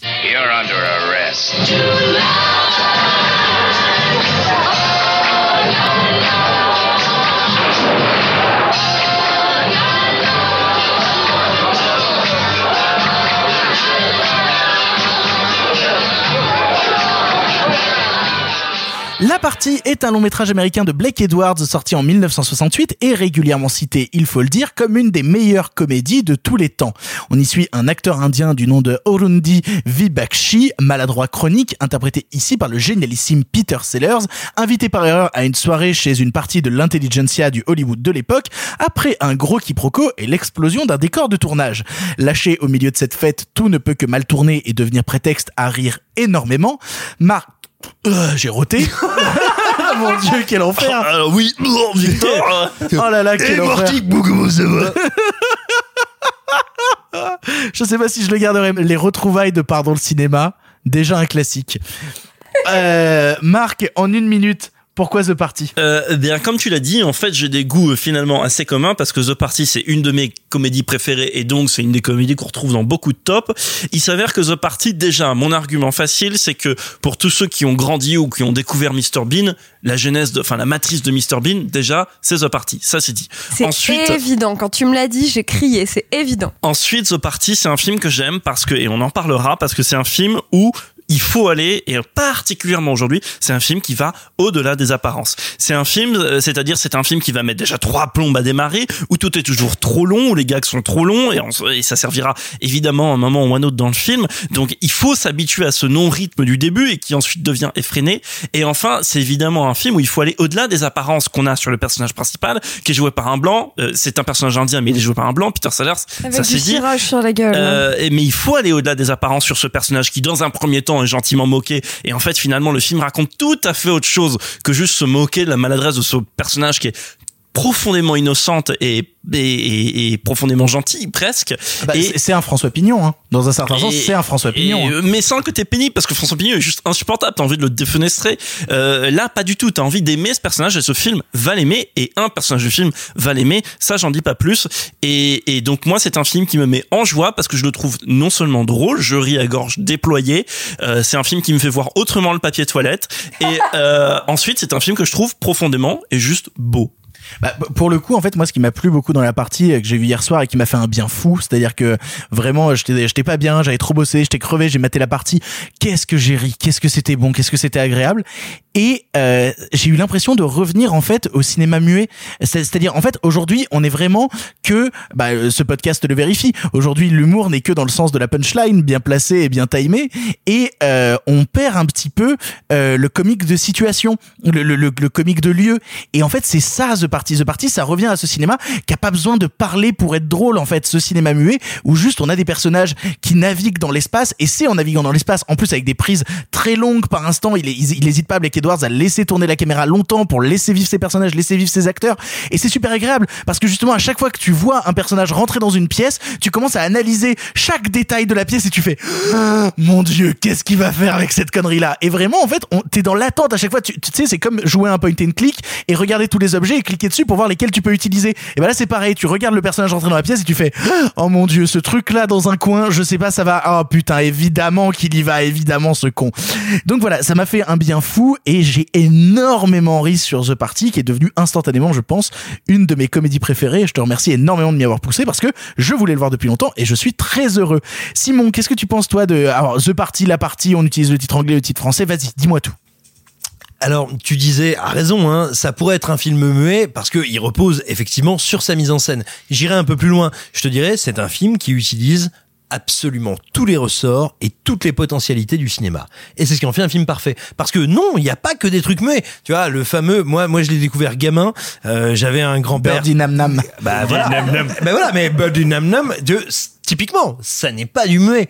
Et tu as des séquences qui sont de l'ordre du slapstick, tu as des séquences qui sont du comique de situation. Et en fait, c'est un, c'est un film d'un maître d'armes de l'humour. Quelqu'un qui est capable de te faire de la rupture de ton. Quelqu'un qui est capable de faire, comme tu le disais, des plans très longs. Quel- Quelqu'un qui est capable de te faire un gag qui a été inséminé au tout début du film et qui va exploser à la fin. C'est-à-dire que véritablement, c'est une œuvre parfaite sur le l'utilisation de l'humour, du gag et du rythme. Et donc je me permettrai pas d'en dire beaucoup plus parce que tout a déjà été dit et écrit sur ce parti.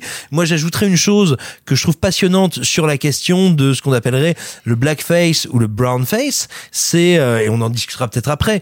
C'est un héritage de cette époque-là où ça n'était pas en soi choquant, mais là où moi je trouve que le film arrive à faire quelque chose de magnifique qui n'était pas forcément inclus à l'époque où le film a été fait. Mais aujourd'hui, c'est un film qui est de 68, donc il nous arrive avec 60 ans.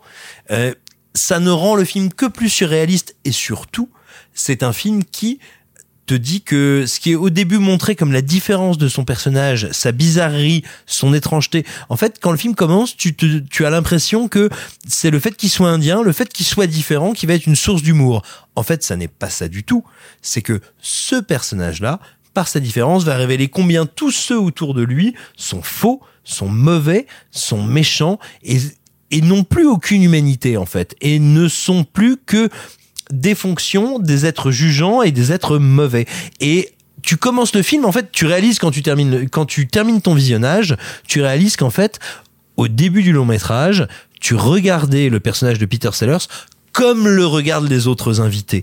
Et en fait, c'est un film qui prend en charge ton regard pour le faire évoluer et pour te questionner dessus. Et ça, c'est en termes de mise en scène, d'écriture, c'est un truc qui est incroyablement fin et qui est passionnant. Et pour le coup, ça me donne envie d'aller approfondir les autres films de Blake Edwards avec Peter Sellers, notamment les films de la Panthère Rose où il y a aussi l'inspecteur sans mêle, je crois. Ouais, bon, le film de Pantaros, il y a à boire et à manger là-dedans. Hein, c'est... Mais, mais, mais pour le Il coup, vaut mieux euh, boire quand, pendant, pendant que tu manges. Mais, mais pour le coup, voilà, j'ai très envie de de- d'aller approfondir leur relation parce que je me dis putain, s'ils sont capables de faire ça, j'ai envie de voir ce qu'ils vont faire ailleurs, quoi. J'ai envie de voir euh, le reste. Quoi. Alors, je je fais une petite parenthèse avant de laisser Clara et Sophie en parler, mais si tu aimes bien euh, Black Edwards et si tu veux voir un autre film de partie, il y a une sorte de prise de partie qu'il a fait euh, un ou deux ou trois ans avant, qui s'appelle Mais qu'as-tu fait à la guerre papa, qui est quasiment la même chose que The Party pendant la Seconde Guerre mondiale, et tu remplaces les invités de la soirée par des fascistes italiens.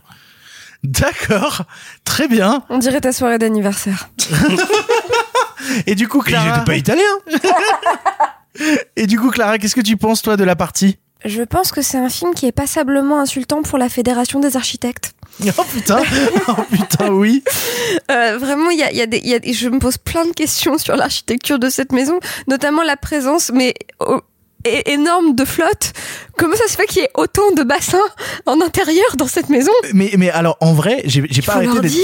j'ai pas arrêté d'être fasciné par l'architecture de cette baraque. Non, Et, en plus justement l'utilisation de la flotte. Moi, il y a un gag avec le serveur qui, qui boit de plus en plus et qui, à- au moment où t'en as un qui fait tout pour traverser par dessus l'eau, lui en a rien à foutre et marche au milieu de l'eau. T'as des détails comme ça où il se croise au milieu de la flotte. Tu dis, mais c'est tellement drôle, mais c'est tellement drôle. Écoute, je l'avais jamais vu. J'ai eu euh, la chance de le voir chez Marc, euh, 48 heures avant qu'on enregistre le podcast.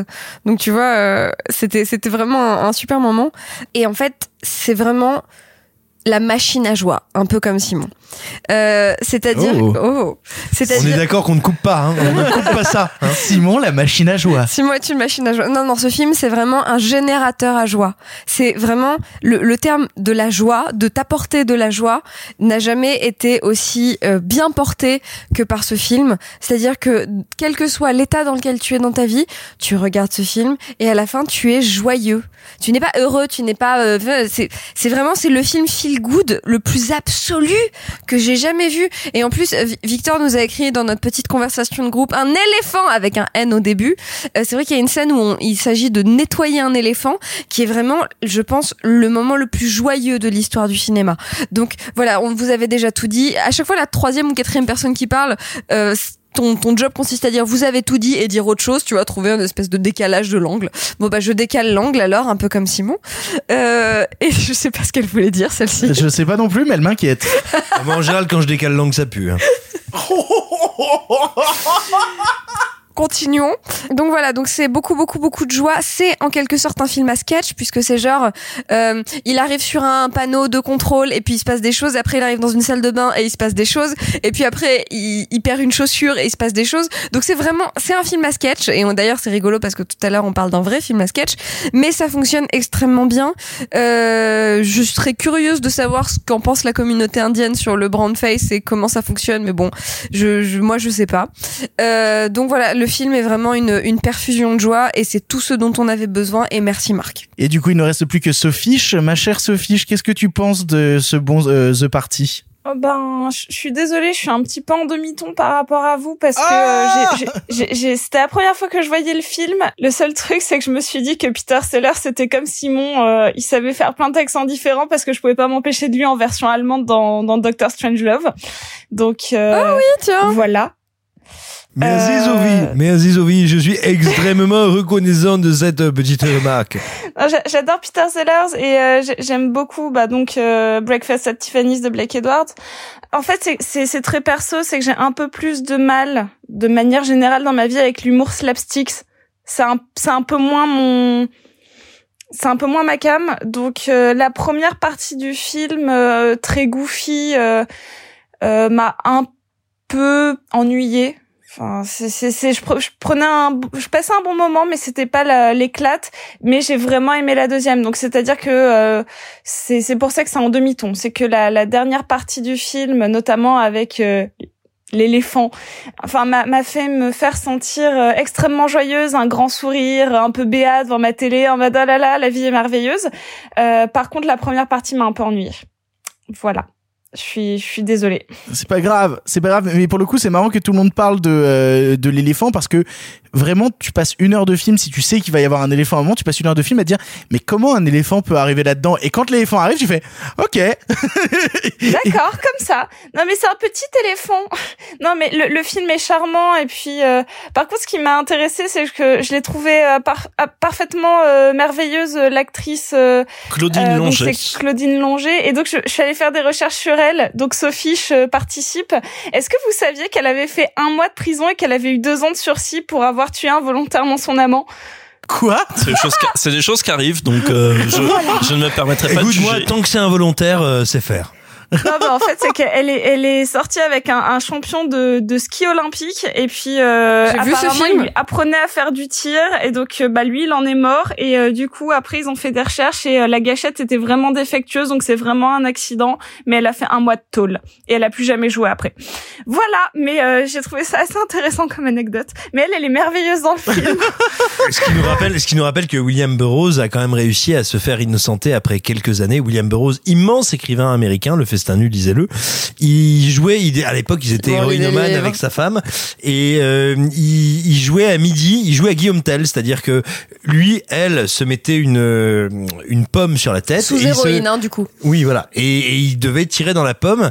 Et alors bon, la particularité avec William Burroughs, c'est que il était homosexuel et que mystérieusement, il a réussi à lui tirer dans la tête. Il a raté la pomme. Voilà, il a raté la pomme, mais et, et c'est ce qu'il a plaidé à son procès et il a été acquitté. Comme quoi, manger des pommes avec des flingues. Je trouve ça assez incroyable qu'on parle d'un film qui soit merveilleusement joyeux et qu'on en arrive à parler de, de crimes absolument horribles malgré tout. On nous ramène toujours à nos vieilles habitudes. En tout cas, sachez que la partie est un moment merveilleux. Si vous voulez le voir en VOD, il n'est disponible que sur Canal VOD. Mais, mais allez-y, allez-y. Franchement, ça vaut le coup de prendre une heure et demie de votre vie pour voir la partie. C'est un pur moment de bonheur. Et en parlant de pur moment de bonheur, nous allons enchaîner tout de suite avec Spring Breakers. This is the American dream, y'all. Spring break. Y'all wanna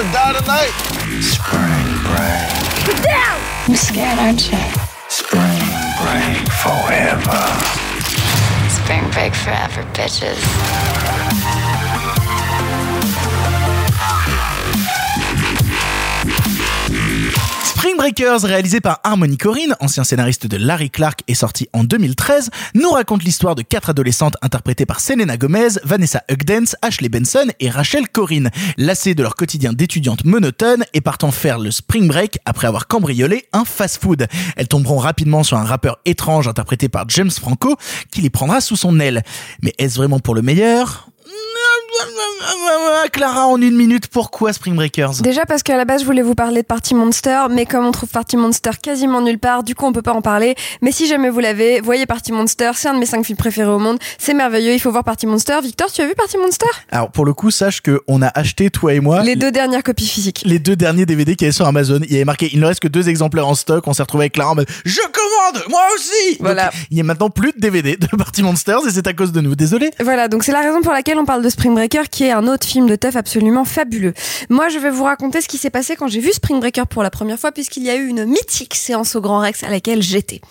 Euh, donc le film a été présenté en avant-première quasi unique, il me semble.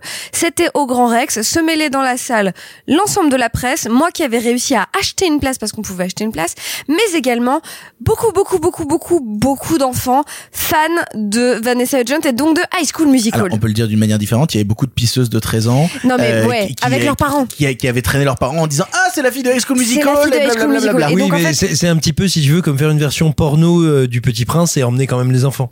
Non mais c'est ça parce que le film avait été marketé sur euh, un truc un peu pop, un peu léger. C'est la fête, mais c'est un peu pop et c'est un peu léger. Or, euh, comme tous les gens un peu éduqués et qui sont autour de cette table, nous savions que Harmony Corrine n'est pas exactement un réalisateur Disney Nous Channel. sachions. Nous sachions grave. Même si on adore les films Disney Channel, on en a déjà parlé. Donc nous sachions que Harmony Corrine est l'ancien scénariste de Larry Clark. Nous sachions vu Kids. Euh, donc du coup, nous sachions à quoi nous attendre. Et autant vous dire que tous les enfants qui étaient là avec leurs parents au Grand Rex, en plus le film a été très en retard parce que les stars étaient en retard, etc., etc. La salle s'est vraiment vidée au fur et à mesure avec des cris d'Offrey, d'Orphée, comment est-ce qu'on dit plus. D'Orphée, ah bah de R, on choisit pas. Euh, avec des gens qui criaient très fort, qu'ils étaient choqués parce que le film est trash, que le film est violent, que le film est sans concession, que le film a une narration un peu chelou. Et surtout, pour finir, il y a une de mes scènes préférées euh, du cinéma, qui est cette fameuse scène de braquage, qui est un plan séquence de braquage dans un fast-food avec une chanson de Nicki Minaj, euh, qui est absolument, euh, je sais même pas une merveille, c'est la merveille. Donc voilà, voyez ce film, il est sur Netflix, il est sexuel pop, euh, expérimental et violent, tout en même temps, tout ce qu'on aime. Voyez-le, c'est un immanquable de votre cinéphilie. Pour le coup, il y a aussi une de mes scènes euh, préférées de cinéma à l'intérieur de Spring Breakers, mais qui n'est pas la même, Oh. puisque c'est celle où euh, James Franco joue Every Time de Britney Spears au piano. avec les cagoules. et, et que, et que t'as toutes les filles qui tournent avec les fusils à pompe autour du piano et soudainement t'as, t'as cette scène ultra stylisée au ralenti et tout qui est absolument Et incroyable. les filles ont des cagoules roses avec des licornes dessus, le tout, et des fusils à pompe et des bikinis. Je trouve cette scène incroyable. Et, pour le coup, tu, tu as oublié de le dire, mais sur la séance du Grand Rex, t'as quand même Harmony Corrine qui s'est pointée sur scène, qui a regardé la foule et qui n'a dit qu'une phrase, à savoir, je sais pas ce que vous êtes venu chercher ici, mais je suis pas sûr que vous le trouviez. Et je pense que ça résume assez bien l'idée que s'étaient fait les gens du film. En, en plus, c'était marketé aussi sur le fait que t'avais Skrillex dans la BO qui était vachement en vogue chez, chez une partie des gamins à l'époque. Donc voilà, t'avais vraiment ce truc de, ok, ça va être ultra pop, et en fait, c'est bah, le, le, le pendant euh, le pendant euh, dix ans plus tard de ce qu'il avait fait sur euh, Kids et Ken Park quoi. Et, et puis son, son premier film qui s'appelle Goumo. Goumo. qui est- On va pas avoir le temps de revenir en détail dessus, mais c'est la continuation de Goumo. ou le, ou le court métrage qu'il a fait aussi avec euh, Diane Ward quoi. Tu, tu vois, il, a- ça tire aussi de ces influences là. Et Spring Breakers, bon, je l'ai répété assez de fois donc je vais pas le répéter aussi ici, mais fait partie, je pense, euh, je sais plus à quelle place il est, mais il est au moins dans le top 50 voire le top 30 de mes films préférés de tous les Avec temps. Jean-Philippe, hein, n'oubliez jamais. Non, mais même pas en plus. Mais, mais, mais pour le coup, voilà, Spring Breakers, c'est un film que j'ai dû voir facilement. Je, déjà, honnêtement, je l'ai vu quatre fois en salle, ça c'est sûr. Easy. Et depuis, j'ai dû le voir une dizaine de fois. C'est vraiment une merveille. C'est vraiment genre, c'est immanquable. Si vous vous intéressez au cinéma et que vous écoutez ce podcast, c'est sûrement que vous avez un certain attrait pour le pop, pour le néon.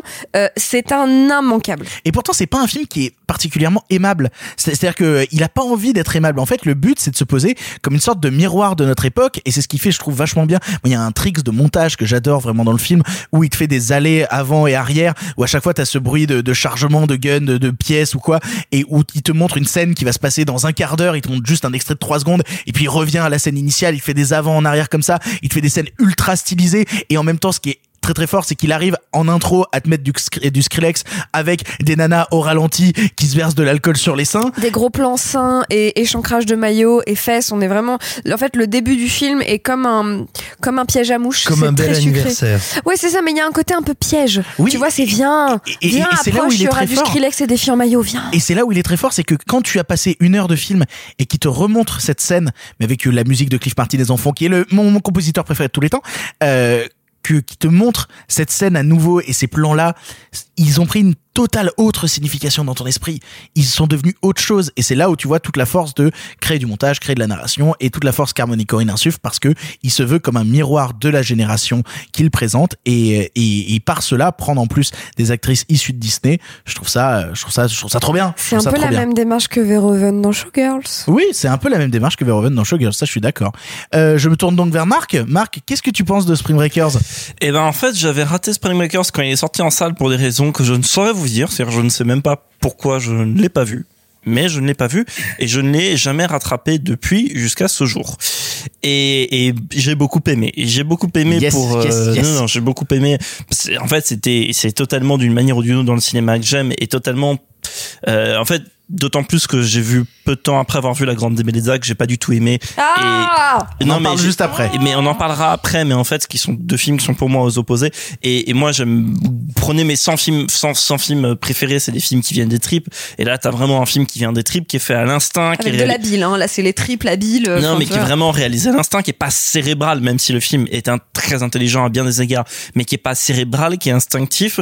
Et je vais refaire un point que je fais souvent et que j'ai déjà fait dans dans des épisodes précédents, mais mais le film euh, pour son montage, pour son filmage, pour son esthétique de la soirée ou tout ce que vous voulez, m'a rappelé le film d'un cinéaste que j'aime beaucoup, dont j'ai déjà parlé, c'est Tony Scott, c'est Domi- oui, Domino, euh, ces effets de montage dont tu parlais, Victor, flash forward, flashback, présent qui se mélangent, etc. euh, avec des effets caméra divers et variés, c'est et, et des jeux sur la lumière, tantôt tout à fait euh, quotidien ou réaliste, tantôt très stylisé, surtout très stylisé dans l'ensemble, on va pas se mentir. Et je sais pas si tu seras d'accord, mais qui me semble assez proche dans le ressenti et dans l'idée du cut-up de William Burroughs aussi. Que je ne connais pas. Ah merde. Donc euh, vas-y, Simon, c'est ta Euh, minute à alors, toi. euh, bah, je- Excuse-moi, je suis désolé, c'était pas pour t'interrompre. Alors très rapidement, William Burroughs, qui est donc un auteur qui a été adapté par Cronenberg dans Le Festin Nu. Le cut-up, c'est un principe tout bête. C'est on éclate totalement la narration et on éclate totalement, on va dire, ce qui pourrait être la gradation logique du récit pour tota- totalement la redistribuer en fonction des émotions et de ce qu'on estime devoir être l'enchaînement du rêve, du sentiment, du de l'organique. Ok, bah et en plus euh, j'avais vu le, le Festin nu de qui est un film formidable, voyez-le. Mais j'ai jamais lu, euh, justement, j'ai jamais lu. Euh, Burroughs, c'est un peu mon défaut. Moi, je lis pas des livres, malheureusement. Genre. Genre, bon, si j'ai lu. Bon, bref. Mais T'en euh, as même écrit au bout d'un moment. Tu te pour- calmes. J'en ai C'est écrit. vrai. Pour revenir à Spring Breakers, euh, voilà, j'ai été euh, totalement capté par le film et d'autant plus que euh, la dernière fois, on, euh, on a parlé dans un précédent podcast. Alors, est-ce que c'était il y a deux mois ou six ans, je ne sais plus. euh, on a parlé de la Nuit du chasseur parce que la Nuit du chasseur introduisait un personnage de Bogeyman, etc., qui, dans un premier temps, incarne James Franco, ce type qui, parce qu'en fait, c'est presque c'est presque une fable, c'est presque un conte. Euh, Spring Breaker, c'est euh, quatre petites jeunes filles vont à l'aventure. C'est, c'est Pinocchio. Elles, elles désobéissent. Elles veulent C'est partir. complètement Pinocchio. Elles, elles veulent partir à l'aventure. Elles vont tomber dans les griffes euh, de ce bogeyman qui est, qui est attirant, euh, qui est séduisant, qui leur dit viens, j'ai des belles choses, euh, qui est en même temps dégueulasse, euh, enfin qui a tout sur sa gueule, qui dit non, ne venez pas. et, et je trouve le film euh, presque admirable dans sa manière de de mêler un truc euh, fondamentalement classique, fondamentalement universel, tout ce que vous voulez, à autre chose, on va dire, que je ne saurais théoriser, mais, mais, mais, mais de plus moderne. Donc ça m'a plu. Après, si j'avais une réserve, et encore, c'est que tu as quatre personnages principaux féminins, sur lesquels il y en a qu'une ou deux qui me paraissent véritablement identifiables et attachants, étant euh, Selena Gomez et celle qui a les cheveux roses. Ce qui est la meuf du réal. Euh, C'est c'est Rachel Corinne. Rachel Corinne. Rachel Corinne, voilà. Euh, et, et les deux autres ne fonctionnent qu'en binôme, mais c'est un peu genre les deux autres meufs. Elles ont pas trop de personnages. Et même dans la partie du film où elles n'ont, elles ne sont plus qu'à elles deux, parce qu'au bout d'un moment, la bande de copines se sépare. C'est pas un spoil, vous en faites pas. Mais même quand elles sont, voilà, ça serait à la rigueur, ça m'a réserve, et avec évidemment le fait que quand James Franco arrive sur le devant de la scène, il prend beaucoup de place. Mais j'ai beaucoup aimé. C'est un super film, euh, très ambigu, très à prendre dans plein de directions possibles. C'est, je comprends qu'on n'aime pas aussi, mais mais voilà. Après, pour le coup, j'aime bien ce que tu dis sur la place que prend James Franco, parce qu'en fait, ça va être ce combat de comment les filles vont pouvoir re- regagner la place qu'a pris James Franco et au final comment ce boogeyman peut devenir un peu pitoyable et, euh, et c'est totalement abouti dans la dernière scène du film qu'on ne citera pas ici mais ce qui se passe dans la dernière scène du film te dit ok elles ont repris la place et ça c'est formidable Sophie qu'est-ce que tu penses toi de Spring Breakers? Bah, je l'ai découvert euh, là pendant le confinement. J'étais complètement passée à côté avant et euh, je pense que j'aurais préféré le voir à cette époque-là parce que euh, j'ai l'impression de l'avoir vu un peu trop tard. C'est-à-dire qu'on me l'a trop hypé. Euh, je m'attendais à quelque chose de, de plus. Étrangement, alors que le film est déjà dans l'excès, euh, j'ai pas spécialement d'affection pour le Spring Break de manière générale. Je trouve ça euh, même euh, même Ah, nous, on le fait tous les ans, grosses- hein, euh. T'as pas envie d'aller en bikini euh, te faire verser de l'alcool sur les seins Sophie? Non, Euh, non. genre là, à Toulon, c'est pas la teuf. Parce que moi, on m'a dit que là, actuellement, si je veux, il y avait quand même du, du sous-marin nucléaire qui était à deux doigts de jeter sa pile à Toulon. Hein. Je sais pas, je tente des trucs. Et attendez, alors, je tente des trucs, des fois, il faut couper au montage. Ça marche pas toujours. 23h26, jeter sa pile. ça n'a aucun sens vas-y Sophie continue je la couperai pas celle-là. Euh, donc en fait j'ai eu beaucoup de mal avec le montage du film qui m'a laissé vraiment en dehors. Et c'est vrai que de le voir euh, en journée sur ma télé ça m'a pas aidé. Même si c'est une bonne télé que j'avais de bonnes conditions c'était pas le voir en salle. Et c'est vrai que ça m'a un peu déçu euh, par contre j'ai été mais complètement séduite par euh, la scène dont tu as parlé au piano euh, avec James Franco. Je, je l'ai trouvé mais incroyable. Elle est dingue. Et euh, malheureusement, je, ça a un peu tout ce qui m'est resté du film, c'est-à-dire que j'étais trop perturbée par Par la euh, scène de braquage euh, par ces répétitions. Je trouvais que le film bégayait beaucoup et notamment euh, les images de Spring Break euh, au milieu de la narration avec euh, tous ces corps filmés en gros plan de manière très vulgose. Euh, ça m'a pas euh, mise dans un dans un bon mood. J'étais un petit peu euh, ça m'ennuyait beaucoup. Euh, et euh, j'avais le même euh, souci. Enfin ce qu'a évoqué Marc m'a beaucoup euh, posé problème. C'est-à-dire qu'à part à part Selena Gomez les autres films m'intéressaient peu voire Ah pas. bah t'as dû t'ennuyer Et j'ai vite une du coup. grande aversion pour James Franco, c'est-à-dire que euh, il m'énerve, c'est-à-dire que je le vois à l'écran, j'ai des petites plaques d'eczéma qui viennent sur le corps, je le supporte pas. Donc ça n'a pas aidé. Par contre, je reconnais toutes les qualités que vous avez dit, j'avais jamais pensé euh, à ce côté fable qui est vraiment très intéressant. Je trouve que le film est intelligent, euh, que globalement les les scènes un peu plus longues comme celle du piano, comme celle euh, dont a parlé Clara euh, de du braquage, viennent me chercher, mais tout tout le tout le surcut euh, me perd. Donc c'est vraiment à double tranchant. J'aurais voulu le voir avant sans qu'on me le vende comme euh, le méga film incroyable dont auquel euh, enfin où je suis passée à côté. Euh, J'aurais voulu juste le découvrir et être surprise plutôt que, enfin, vous- vous- on a tous eu ce, cet effet-là, c'est-à-dire euh, il faut que tu le vois, ça va changer ta vie, euh, c'est le film incroyable, et finalement pas le voir dans les parfaites conditions et donc être un chouïa déçu. Donc je pense que je redonnerai une chance. J'adorerais qu'il repasse en salle un jour et lui relaisser une chance, euh, ne serait-ce que pour revoir cette scène de Britney Spears au piano. Euh, mais euh, je, je- voilà, un, un chouille déçu. Et du coup, Simon, il reste peu de temps sur le conducteur. Conclu. Dis- dis- Alors, dis-nous des belles choses sur Spring je vais essayer d'aller vite parce que c'est un film que j'aime, que j'aime d'amour énormément. Ah. Euh, juste peut-être pour remettre un peu en contexte, quand le film est sorti, il a non seulement déconcerté, mais il a même été reçu de manière très froide, voire très violente. Et je pense que justement la comparaison qui a été faite un peu plus tôt avec Verhoeven est intéressante et elle est euh, elle donne à comprendre de quoi parle le film et ce que fait Harmony Corinne. Ce qui est génial, c'est que Corinne fait un petit peu, un petit peu, euh, ce que fait euh, Verhoeven dans euh, dans Showgirls dont on a déjà parlé ici, c'est-à-dire que plutôt que de faire un film sur la vulgarité d'un point de vue un peu surplombant, il assume ça et il fait un film sur la vulgarité en disant mais moi je vais y aller, je vais être en empathie avec elle, je vais être en empathie avec cette vulgarité et je vais essayer de toi spectateur te donner à voir et te donner à ressentir ce qu'il peut y avoir de jubilatoire. Mais même j'ai presque envie de dire de libérateur dans cette vulgarité. Et ça, c'est un truc qui est très troublant parce que beaucoup de gens, quand ils découvrent le film, pensent qu'ils vont voir un film sur ces gros couillons ou ces grosses couillonnes euh, qui font le spring break et qui vont être prises à leur propre jeu. Et en fait, c'est un film dont tu penses qu'il va valoriser toi ton regard et, et la hauteur que tu as sur son sujet, alors qu'en fait, c'est un film qui te dit, mais tu sais quoi, c'est vénéneux, c'est fascinant et je te gage, je te mets au défi de me suivre. Et véritablement, c'est ce qui est superbe dedans. C'est-à-dire que c'est un film qui assume de parler de gens vulgaires qui vont vivre des Trouver choses. de la poésie dans la vulgarité, quoi. Absolument, mais mais qui le fait sans sans aucun second degré, sans rien de goguenard, sans aucun cynisme.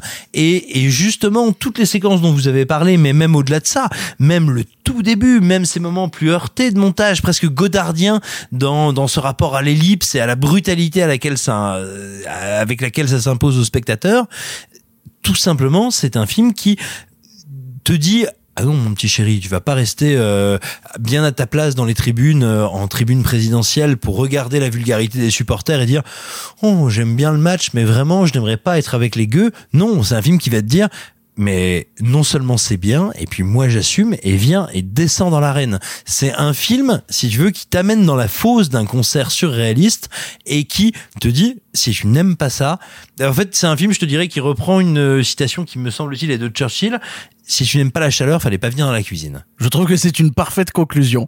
Vous l'aurez compris, il faut regarder Spring Breakers, au moins pour les choses intéressantes qui se trouvent à l'intérieur, parce qu'il y a même des cagoules roses avec des licornes, et ça, ça vaut toujours le coup. Nous allons maintenant passer à un autre registre totalement opposé, comme le disait Marc, puisque nous allons parler de la Grande Bellezza.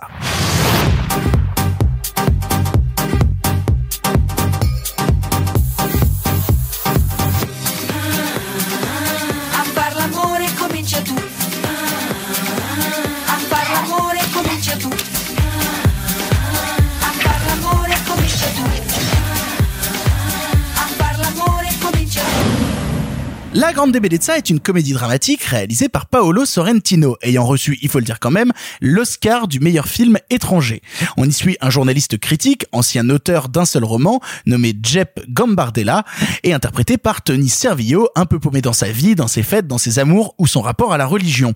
Plus qu'un film, on y découvre une véritable quête de sens baignée dans l'alcool et les mondanités. Sophie, tu as choisi ce film en une minute. Dis-moi pourquoi. Alors, pour moi, La Grande Bellezza, c'est un mélange de plans virtuoses, notamment dans le sens euh, festif. Il, a des, des séquences de fêtes, mais euh, merveilleuses. Et euh, c'est aussi une profonde remise en question de, de l'humanité, et notamment de la vacuité de l'existence. C'est à la limite du surréalisme, et moi, je l'interprète un petit peu, euh, enfin, en tout cas, le travail de Sorrentino comme un Fellini un peu trash et un peu plus désabusé. Et malgré un dernier acte un peu long, le film s'ouvre sur la spiritualité qui vient remettre en perspective le non-sens de l'ego artistique. Le film est vraiment entre le trop grand et le trop intime et euh, le film est venu en tout cas moi me, me déstabiliser en tant que spectatrice avec un scénario genre fleuve. Euh, c'est une continuité étrange qui euh, élague des, des moments très importants de scénario et qui pourtant vient vraiment nous questionner sur qu'est-ce que le beau et comment les gens le créent ou au final ne le créent pas. C'est un film qui est vraiment très cher à mon cœur et notamment euh, enfin le travail de Sorrentino de manière générale surtout euh, enfin son duo avec Hughes euh, sur euh, l'artiste vieillissant et je trouve que c'est une maîtrise de la mise en scène comme j'en ai rarement vu, il y a rare enfin il y a très peu de de, de, de cinéastes qui arrivent à m'émouvoir autant avec euh, des mouvements de caméra en fait. Je suis plutôt une quelqu'un qui est sensible au scénario et pour le coup euh, c'est la mise en scène de Sorrentino qui me touche le plus actuellement. Bah, pour le coup, moi j'avais déjà vu euh, Youth, qui est le seul euh, Sorrentino que j'avais vu en fait à côté, et j'avais déjà bien aimé Youth.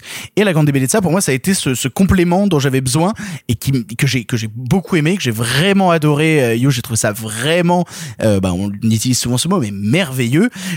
Dès la scène d'intro, j'étais conquis en fait. Je trouvais la scène d'intro incroyable. Je trouvais ça enragé avec un steadicam de l'espace. Et en même temps, c'est un film qui te parle quand même du désespoir ridicule des vieux riches italiens dépressifs, quoi. C'est-à-dire que c'est c'est assez fascinant ce rapport-là. Et dans un certain sens, euh, J'aime pas trop les films qui d'habitude parlent de l'ennui, parce que c'est des films qui confondent en fait parler de l'ennui et être ennuyeux. Et par exemple, pour ça, je n'aime pas du tout, et je- j'espère que je suis pas le seul, je n'aime pas du tout Somewhere de Sofia Coppola, euh, qui est un film qui me laisse totalement en dehors. Je me fais chier comme jamais parce que au lieu de filmer l'ennui, elle est ennuyeuse. Et du coup, ça m'embête beaucoup, beaucoup. Ce qui n'est pas la grande débellée de ça, parce que justement, ce mec qui est perdu et qui s'interroge sur un monde où tout le monde a besoin de parler tout le temps, mais pour dire quoi? Rien. Et c'est pour ça que lui s'est arrêté de parler parce qu'il s'est rendu compte justement que ça servait à rien de parler dans le vide.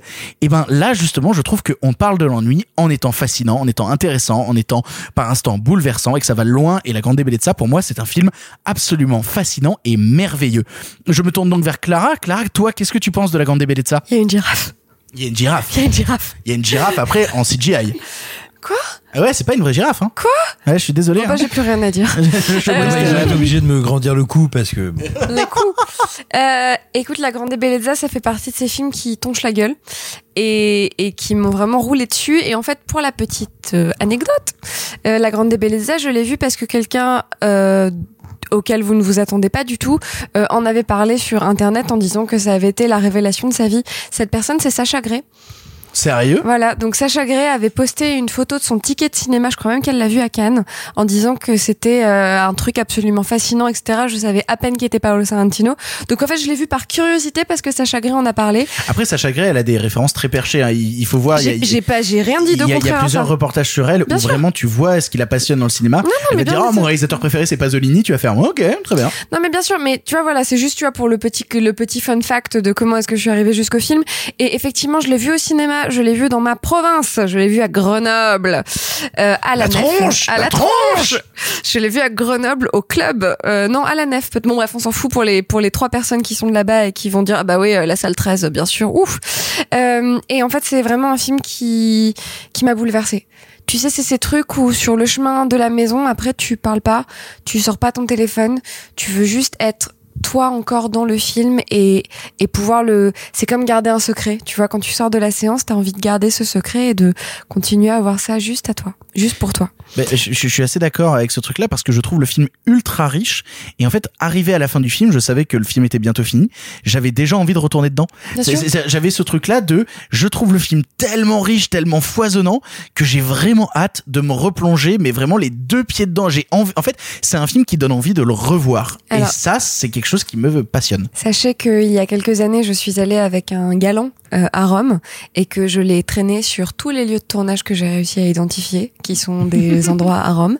Donc, euh, si vous allez sur mon Genre Instagram, le Colisée. par exemple, mais sur, Wow. mon- sur mon Instagram, il y a plein de photos du coup de, de, de lieux de tournage de la Grande Bellezza. Et, euh, et non, c'est un film qui m'a qui m'a accueilli et qui m'a gardé. Et euh, je pense que tout le monde a besoin de, de faire ce voyage parce que c'est un film qui est un cheminement, qui est peut-être même une errance, mais ça enchaîne des scènes avec des princesses cachées dans un souterrain et une carrière avec une girafe et, et des nains qui dansent sur un toit devant une pancarte martini. Donc vous avez besoin de ce film. Euh, n'écoutez pas la personne qui va peut-être parler avec moi, je sais pas quel est le conducteur, mais n'écoutez pas Marc. Euh, ce film est incroyable et voyez-le s'il vous plaît. Mais pour le coup, ouais, je suis d'accord avec toi. Et un, un dernier détail avant que, avant qu'on soit tous les trois très tristes de ce qui va suivre. Euh, pour le coup, moi, je trouve que c'est un film qui filme sublimement bien la ville, en fait, et la ville foisonnante, la ville où il se passe des choses.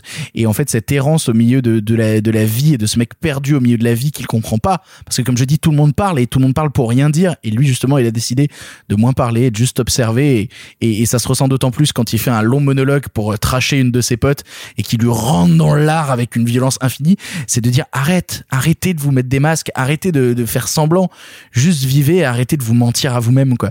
Et pour ça, bah je trouve la grande débellée de ça. Ça fait sublime. réfléchir. On vit dans une Et, société euh, marque. Et, et juste, je voudrais Choqué rajouter que, euh, que que il cite donc trois grands auteurs français. Enfin, il cite Céline, Flaubert et euh, André Breton. Et euh, il faut savoir que euh, Flaubert est un des des des auteurs que j'ai le plus étudié euh, durant mes études de lettres et que je l'aime mais euh, passionnément et euh, il parle souvent de sa de sa quête de euh, d'écriture d'un livre sur le néant Et j'aime pas trop quand on fait vraiment du, du name dropping littéraire si c'est pas vraiment bien exploité. Et j'ai jamais vu un film euh, se rapprocher autant en fait de la de la démarche d'une d'une Madame Bovary par exemple. C'est, euh, je trouve ça fascinant de de voir ce, ce destin un peu perdu euh, d'un personnage aussi intéressant et pourtant euh, qui, qui se traîne dans, dans cette humanité qui s'est qui s'est forcé à créer et cette euh, carapace mondaine euh, je, je trouve ça fascinant je trouve que c'est un vrai film euh, proche de l'être complexe et de l'être perdu et c'est c'est vraiment venu me bouleverser Alors du coup, on parle de livres, on parle de références littéraires. Je ne peux me tourner que vers une seule personne, à savoir Simon Rio. Simon Rio, qu'est-ce que tu penses de la Grande Bellezza J'en pense que le film ne m'est pas désagréable. Je ne passe certainement pas un moment Je déplaisant. lève les yeux au ciel. Néanmoins, néanmoins, si tu veux, le film m'a fait découvrir un truc, une sensation que je ne connaissais pas et qui est une sensation importante. C'est ce qui se passe, c'est ce qui se passe quand tu es euh, prof de français en sixième et que tu découvres que ton élève a fait sa copie sur Wikipédia. C'est-à-dire que, c'est-à-dire que si tu veux, c'est-à-dire que c'est un type, si tu veux, qui avec un talent technique indiscutable, avec une intelligence évidente, va manger sur la tête des géants, tu vois, et il, il te ramène les cuticules, il te ramène les cuticules de Fellini et il Donc fait, tu sais pas ce que ça veut dire cuticule. C'est pas la question. Euh, Je mais dis ça. et il te ramène les cuticules de Fellini et il fait ouais mais c'est Fellini. Et, et en fait si tu veux, je trouve que c'est un film d'opportuniste dégueulasse, mais vraiment dégueulasse. Et si ce film te je, plaît, je précise qu'il a dit ce, fil- euh, ce film ne m'est pas désagréable. Hein. Mais oui. Il y a Mais- Clara qui est littéralement en train de se pendre avec le câble XLR de son micro. Ces câbles coûtent cher, Clara. Arrête. Et, et, et, et j'ai envie de te dire, si ce film te plaît, eh ben c'est une très bonne chose. Du coup, go voir du cinéma italien parce que c'est un film italien qui a un rapport quasiment, j'ai envie de te dire, d'anthropophagie, de cannibalisme avec le cinéma italien. Et J'ai ça- vu toute, j'ai vu toute l'œuvre de Fellini. J'ai même fait une thèse, de, une petite thèse dessus à la fac et genre ça m'a pas dérangé qu'il s'en inspire. Je trouve pas que c'est du plagiat. Pour le coup, je trouve que Non, je trouve pas que c'est du plagiat. je trouve pas que c'est du plagiat. Je trouve c'est pire que du plagiat. J'ai envie de te dire, il vit dedans. Tu vois, c'est quasiment de la nécrophilie. Ça me déplaît beaucoup. T'as tué Sophie. T'as tué Clara aussi. Elle veut pas répondre.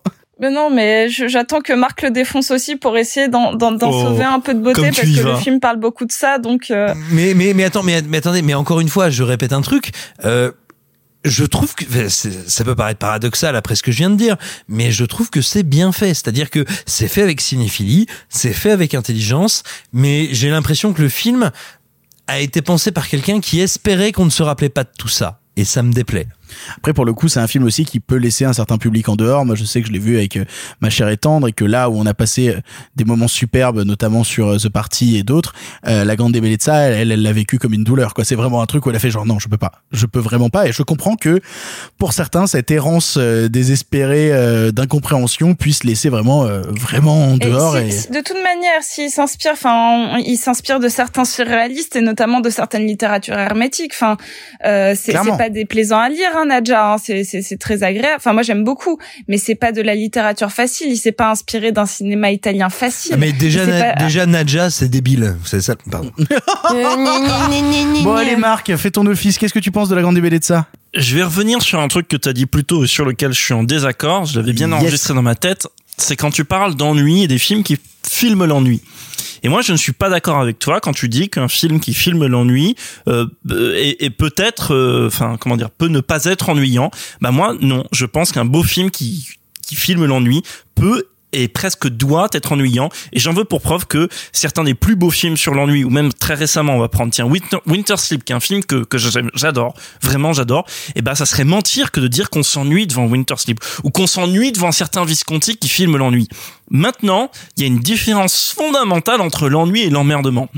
Et, et je me suis emmerdé. Je suis- t'aime, Marc. Je t'aime. Je me suis tellement. Moi, je vous emmerdé. aime plus du tout. Parce que l'ennui est productif, l'ennui est réflexif, l'emmerdement, juste tu te fais chier et tu te dis, je pourrais faire autre chose. Il est pas réflexif. Et donc j'ai vécu ça devant la Grande Bellezza qui, comme l'a dit Simon, contient, et comme l'a dit Sophie, ça contient tout ce que j'aime. Il y a, il y a, il y a Fellini, il y a, euh, il y a, il y a du grotesque, il y a du, le spleen, j'adore le spleen. Il y a, euh, il y a, euh, un- du filmage de la ville, j'adore le filmage de Rome, j'adore les, les, les bourgeois splinesques à Rome. C'est dans un de mes films préférés qui s'appelle Le ventre de l'architecte avec Brian Dennehy qui nous a récemment quitté. Voyez le ventre de l'architecte, c'est un chef-d'œuvre. Donc voilà, il y a tout ce que j'aime. Donc je retrouve totalement l'argument de Simon, le côté fiche wiki euh, proprement recopié, etc. Euh, le problème, c'est que le film, pour moi, vire à l'insupportable. On a souvent parlé dans ce podcast des films de festival, mais souvent on a parlé des films de festival en genre film de festival de genre. Là, on a un vrai film qui pour moi est un film de festival de première catégorie, un film de festival de Cannes, avec tout le côté euh, regardez comme c'est du cinéma avec un C et, et, et- Et qui encourage le journaliste à cocher les cases et à dire oui, toi lecteur, tu remarqueras bien sûr que Fellini est appelé par Visconti. Et- non mais exactement J'ai et qui envie est de un me film. boucher les et oreilles qui est en un criant film la qui est- la la la la la. La La Land et qui Vous est un film des tu vois, rageux, et qui est un film qui est élitiste et qui est un film qui est élitiste mais dans le pire sens du terme élitiste. Il y a des films qui sont plus ou moins élitistes pour d'autres raisons, mais là qui est un film élitiste dans le pire sens du terme et qui est un film devant lequel, euh, bah, au bout d'un moment, à force de me faire chier, à force de me faire chier, euh, euh, Victor vient de casser son ordinateur.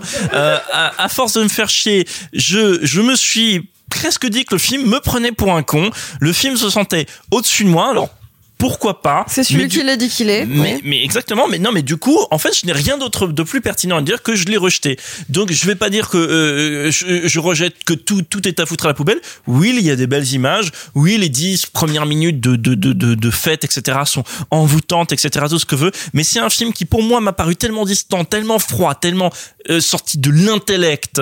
Et, et sans passer par la casse cœur, sans passer par la casse trip, dont je parlais plus tôt en parlant de Spring Breakers, que voilà, je me suis non pas ennuyé, mais emmerdé, alors que pourtant j'aime bien Yous. Sophie, sauve-nous, il te reste une minute pour convaincre les gens de foncer regarder la grande DBD de ça. Mais en fait, je comprends pas vraiment les, les, enfin, je comprends que le film puisse laisser un peu en dehors, mais je trouve pas que le film soit prétentieux. Je trouve que le film a une sorte d'onirisme et, et a, je trouve l'intelligence en plus de venir te chercher assez tôt et de te poser un peu le film avec cette cette opposition euh, très frontale des des 15 premières minutes où tu as une une envolée euh, lyrique avec ces ces chanteuses euh, ces chanteuses dans une dans une cathédrale et la mort d'un touriste euh, un petit peu un petit peu plus bas donc qui te présente euh, la, la fragilité de la vie pour s'enchaîner par cette cette énorme fête que je trouve mais parfaite en termes de montage, de choix musical, de casting, je la trouve somptueuse. Et en fait, ça vient te poser très tôt la dualité que va mettre en exergue le film. Et, euh, et je suis désolée que, euh, enfin en tout cas pour pour Marc euh, qui euh, qui qui a rejeté Qui le film parce que je je pense pas que, ce soit euh, la volonté de Sorrentino euh, de prendre spécialement de haut euh, avec son Ah cinéma. si, moi parce que personnellement, dans- dans- quand il a tourné la Grande Bellezza, derrière son retour vidéo, il était en mode je vais prendre de haut Marc juste pour le faire chier pour le podcast. Donc je l'ai pris, Et c'est vraiment je l'ai Marc pris parce que, personnellement. parce que moi qui aime beaucoup le film, comme je l'ai dit tout à l'heure, je suis scandalisé par le retour de Marc. Rattrape-toi comme tu peux, toi. Il y a des films comme ça. Après, je, je- j'ai plus cette tendance à, à aimer les, les, les films un peu à référence euh, qui, qui viennent me faire réfléchir sur euh, sur l'existence et euh, c'est, peut-être aussi un défaut. Hein. J'aime moins le slapstick et euh, et je passe souvent des moins bons moments et, et c'est comme ça. Hein. Mais mais pour moi, La Grande Bellezza, c'est un chef-d'œuvre absolu, absolu. Nous allons maintenant enchaîner avec le dernier film du passé, car il en reste un dernier, le film festif choisi par euh, euh, Simon, qui nous a tous étonnés dans son choix, mais allons-y en avant, nous allons parler de Hamburger Film Sandwich.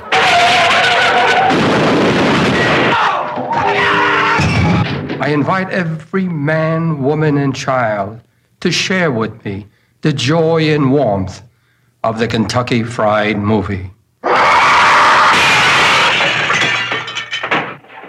It will knock your socks off. Hamburger Film Sandwich est un film à sketch américain réalisé par John Landis et écrit par les Zaz, équipe que l'on retrouvera plus tard derrière les films Y a-t-il ou encore la série Police Squad. Forcément, si vous connaissez un peu leur humour, c'est toujours un peu compliqué à résumer, qui plus est ici vu qu'il s'agit d'un film à sketch avec beaucoup, beaucoup de choses à l'intérieur. On passe d'une parodie télé à un film d'arts martiaux tout en croisant des bandes annonces de films porno ou d'autres spots publicitaires. Alors je me retourne vers Simon. Simon, en une minute, pourquoi ce film est la définition du festif pour toi? Eh bien, tout simplement parce que je pense que ce film, et je le dis véritablement, sans aucun second degré et sans aucune exagération, est pour moi un des plus grands films, non seulement de l'histoire du cinéma, mais un des films qui a véritablement compris l'âme du XXe siècle, l'âme de la télévision, son médium par excellence, et n'ayons pas peur de le dire. Encore une fois, ce qui nous définit aujourd'hui, parce que je suis désolé mes petits chats, mais les internets et YouTube ne sont jamais qu'une espèce de conséquence dégénérée de la télévision, mais qui en reprend tous les codes.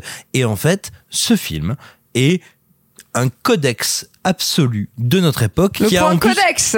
et oui, et qui a en plus le bon goût d'être à chialer de rire, d'être d'une poésie invraisemblable et d'oser des trucs complètement dingues. En gros, tu disais, c'est presque un programme télé. Non, c'est pas presque un programme télé.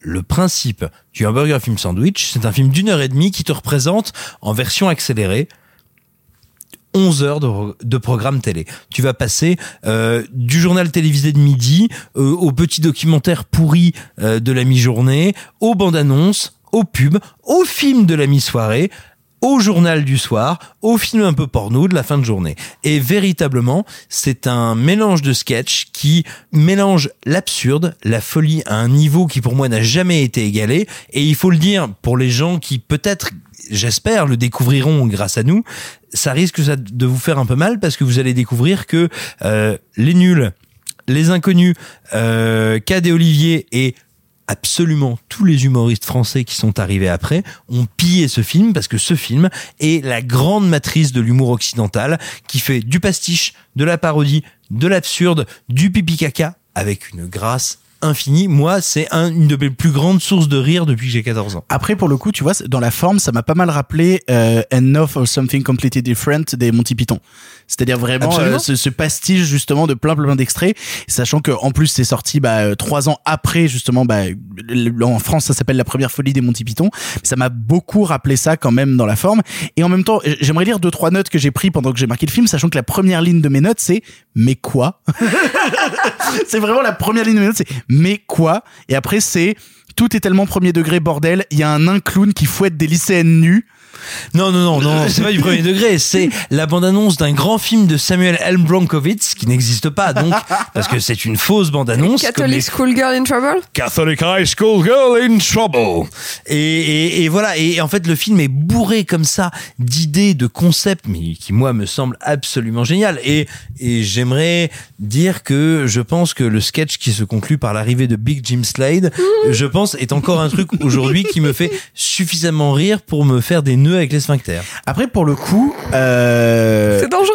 je, je, je- je suis peut-être la personne la plus réticente sur ce film parce que, euh, en gros, euh, le, toute la scène du film d'arts martiaux, la Opération Yen, C'est tellement génial. Non, moi je la passe à chaque fois. Et ben pour Je le dois coup- bien avouer que je la passe et à ben chaque fois. pour le coup, j'ai un peu le même sentiment sur ce passage-là.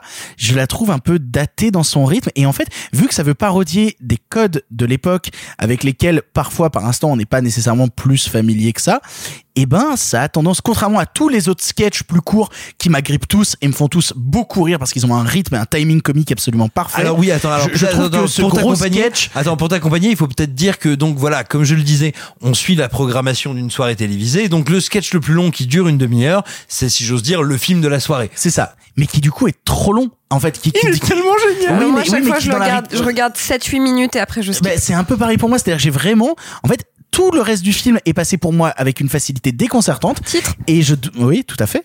Et je dois avouer que ce film de la soirée, Opération Yen, qui est une parodie justement d'un film avec Bruce Lee, euh, m'a, Pour quelques tiennes de plus. Mais oui, c'est ça.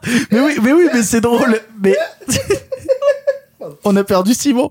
Mais pour le coup, voilà, euh, je, pense que. il revient dans le Kansas. oui, à la fin, il y a- il revient dans le Kansas. C'est une référence au magicien d'Oz. Oui, à la fin, il y a la ref au magicien d'Oz.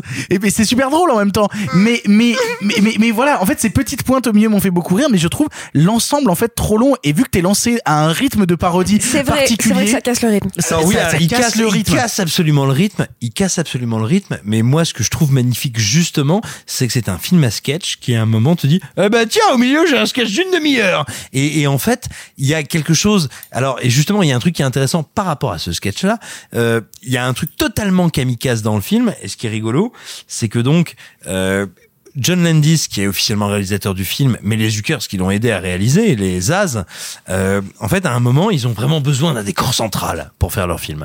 Et ils vont trouver alors je me rappelle plus quel est le détail, je me rappelle plus comment ils la trouvent, mais euh, une dame qui est euh, plus ou qui se présente plus ou moins comme une riche héritière et qui leur dit bah écoutez j'ai une grande propriété, vous pouvez euh, vous pouvez l'aménager pour tourner ce segment central. Ils y vont, ils font le film, et en fait, ce qu'ils savent pas, c'est que c'est une compagne de Carlos, le terroriste. Et quand ils sortent leur Oh, film, les- ils ont failli être censurés et ne pas avoir le droit de sortir le film et avoir les copies détruites.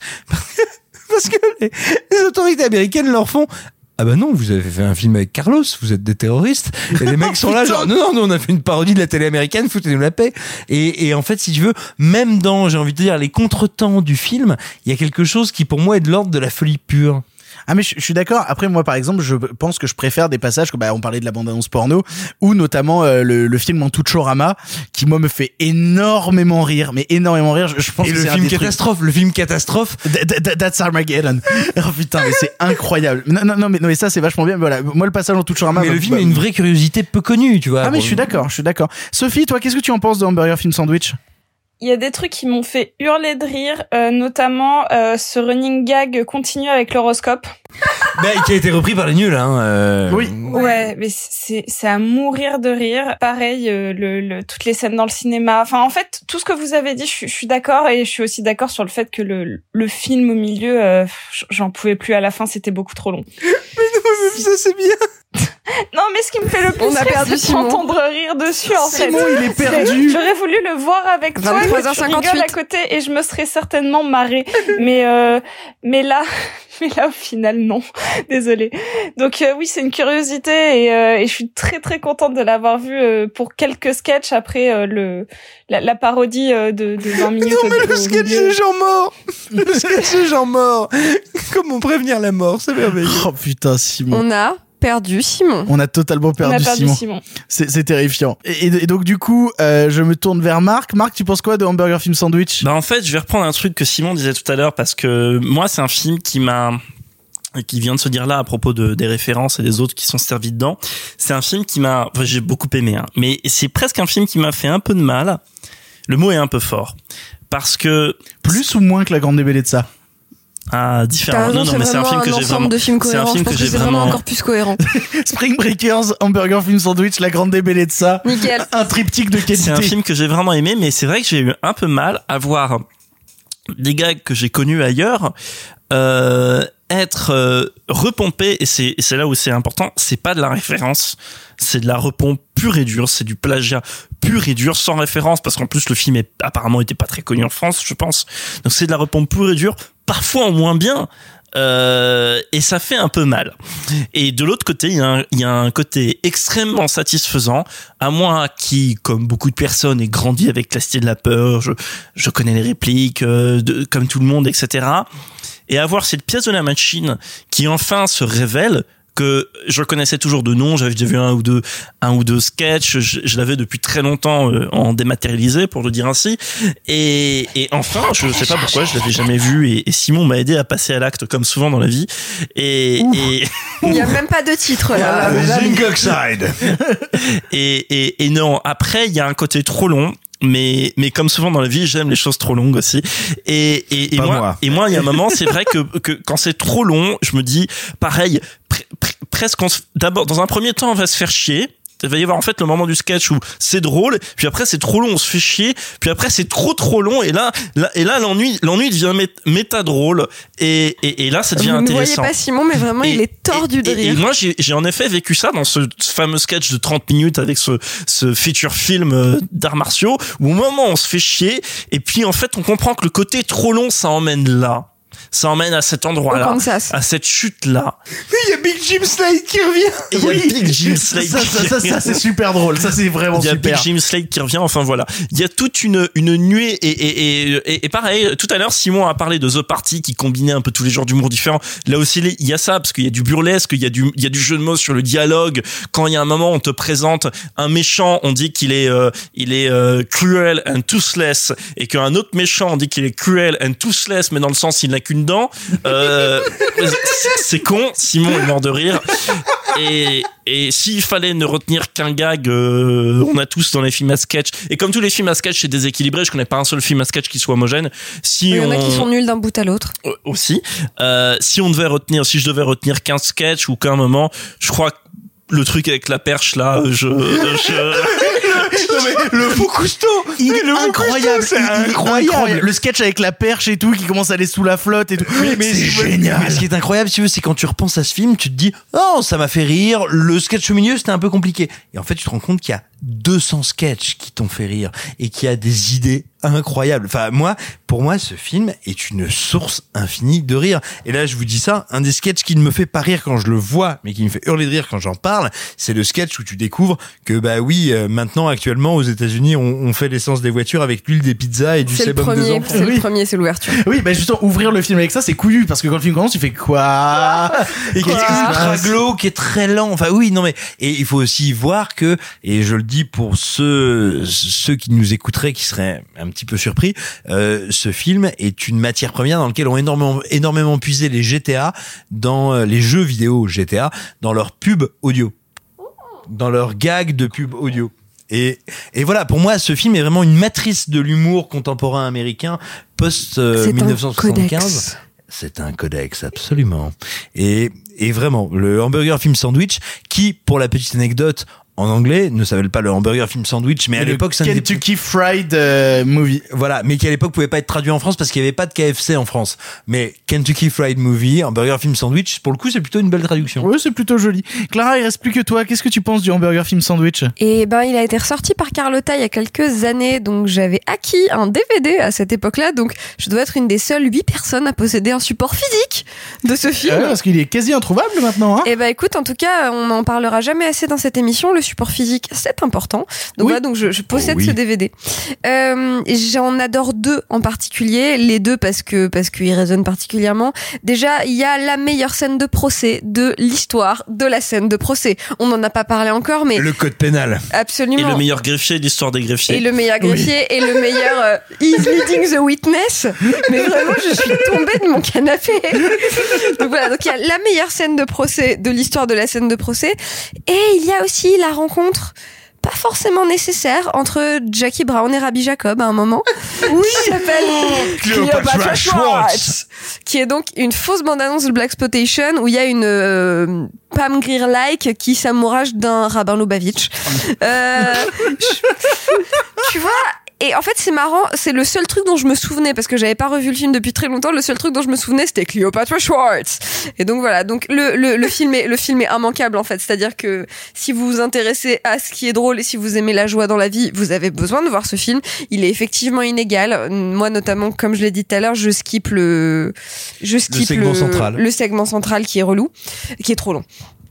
Euh, mais sinon, non, non, c'est c'est c'est c'est mortel, c'est incroyable, c'est immanquable, c'est nécessaire à votre cinéphilie euh, et vous n'allez pas perdre votre soirée. Et je suis effectivement un peu déçue que le film soit pas plus connu. Et euh, puisque euh, quand il y en a pour un, il y en a pour deux, il y a une suite qui s'appelle Cheeseburger Film Sandwich. De rien. Ah oui, et puis après on pourrait parler des autres films faits par euh, les As et tout, parce qu'il y a les Yatil, mais regardez aussi, euh, réalisé par David Zucker, Scary Movie 3 et Scary Movie 4. Non, c'est une blague, c'est une blague, je suis désolé. Regardez Top Secret, c'est ça le vrai chef-d'œuvre, c'est Top Secret. Vous l'aurez compris, Hamburger Film Sandwich est un immanquable si vous vous intéressez à l'humour en général et ce qui a construit ensuite les influences de tous les humoristes que vous connaissez aujourd'hui. Parce que oui, ça vient d'Hamburger Film Sandwich. Et c'est ainsi que notre émission se termine. Ça faisait beaucoup, beaucoup de bien de refaire une émission avec vous en face. Et Sophie, Oh tu yeah. nous manques. Tu es beaucoup trop loin. Oh yeah. Merci beaucoup à tous. Merci beaucoup Sophie. Merci. Merci beaucoup Simon. Merci. Merci beaucoup Clara. Merci Dodo, il est trop tard. Venez, on arrête et on rentre maintenant. Merci beaucoup Marc. Merci. Oh, quelle jolie voix ASMR. On se retrouve dans deux semaines pour vous parler de cinéma si le cinéma n'est pas n'est pas mort d'ici là, mais qui sait peut-être Ou nous. ou nous ou nous, qui sait. Euh, on vous embrasse très fort et on vous souhaite euh, une bonne vie, un bon déconfinement et peut-être qu'on sera reconfiné dans deux semaines. On n'en sait rien. On n'espère pas. Allez, Bisous à- barrière. bisous, Bisous barrière. barrière. bisous barrière à tous. À dans deux semaines. Barrière. Arrêtez, j'en suis fini.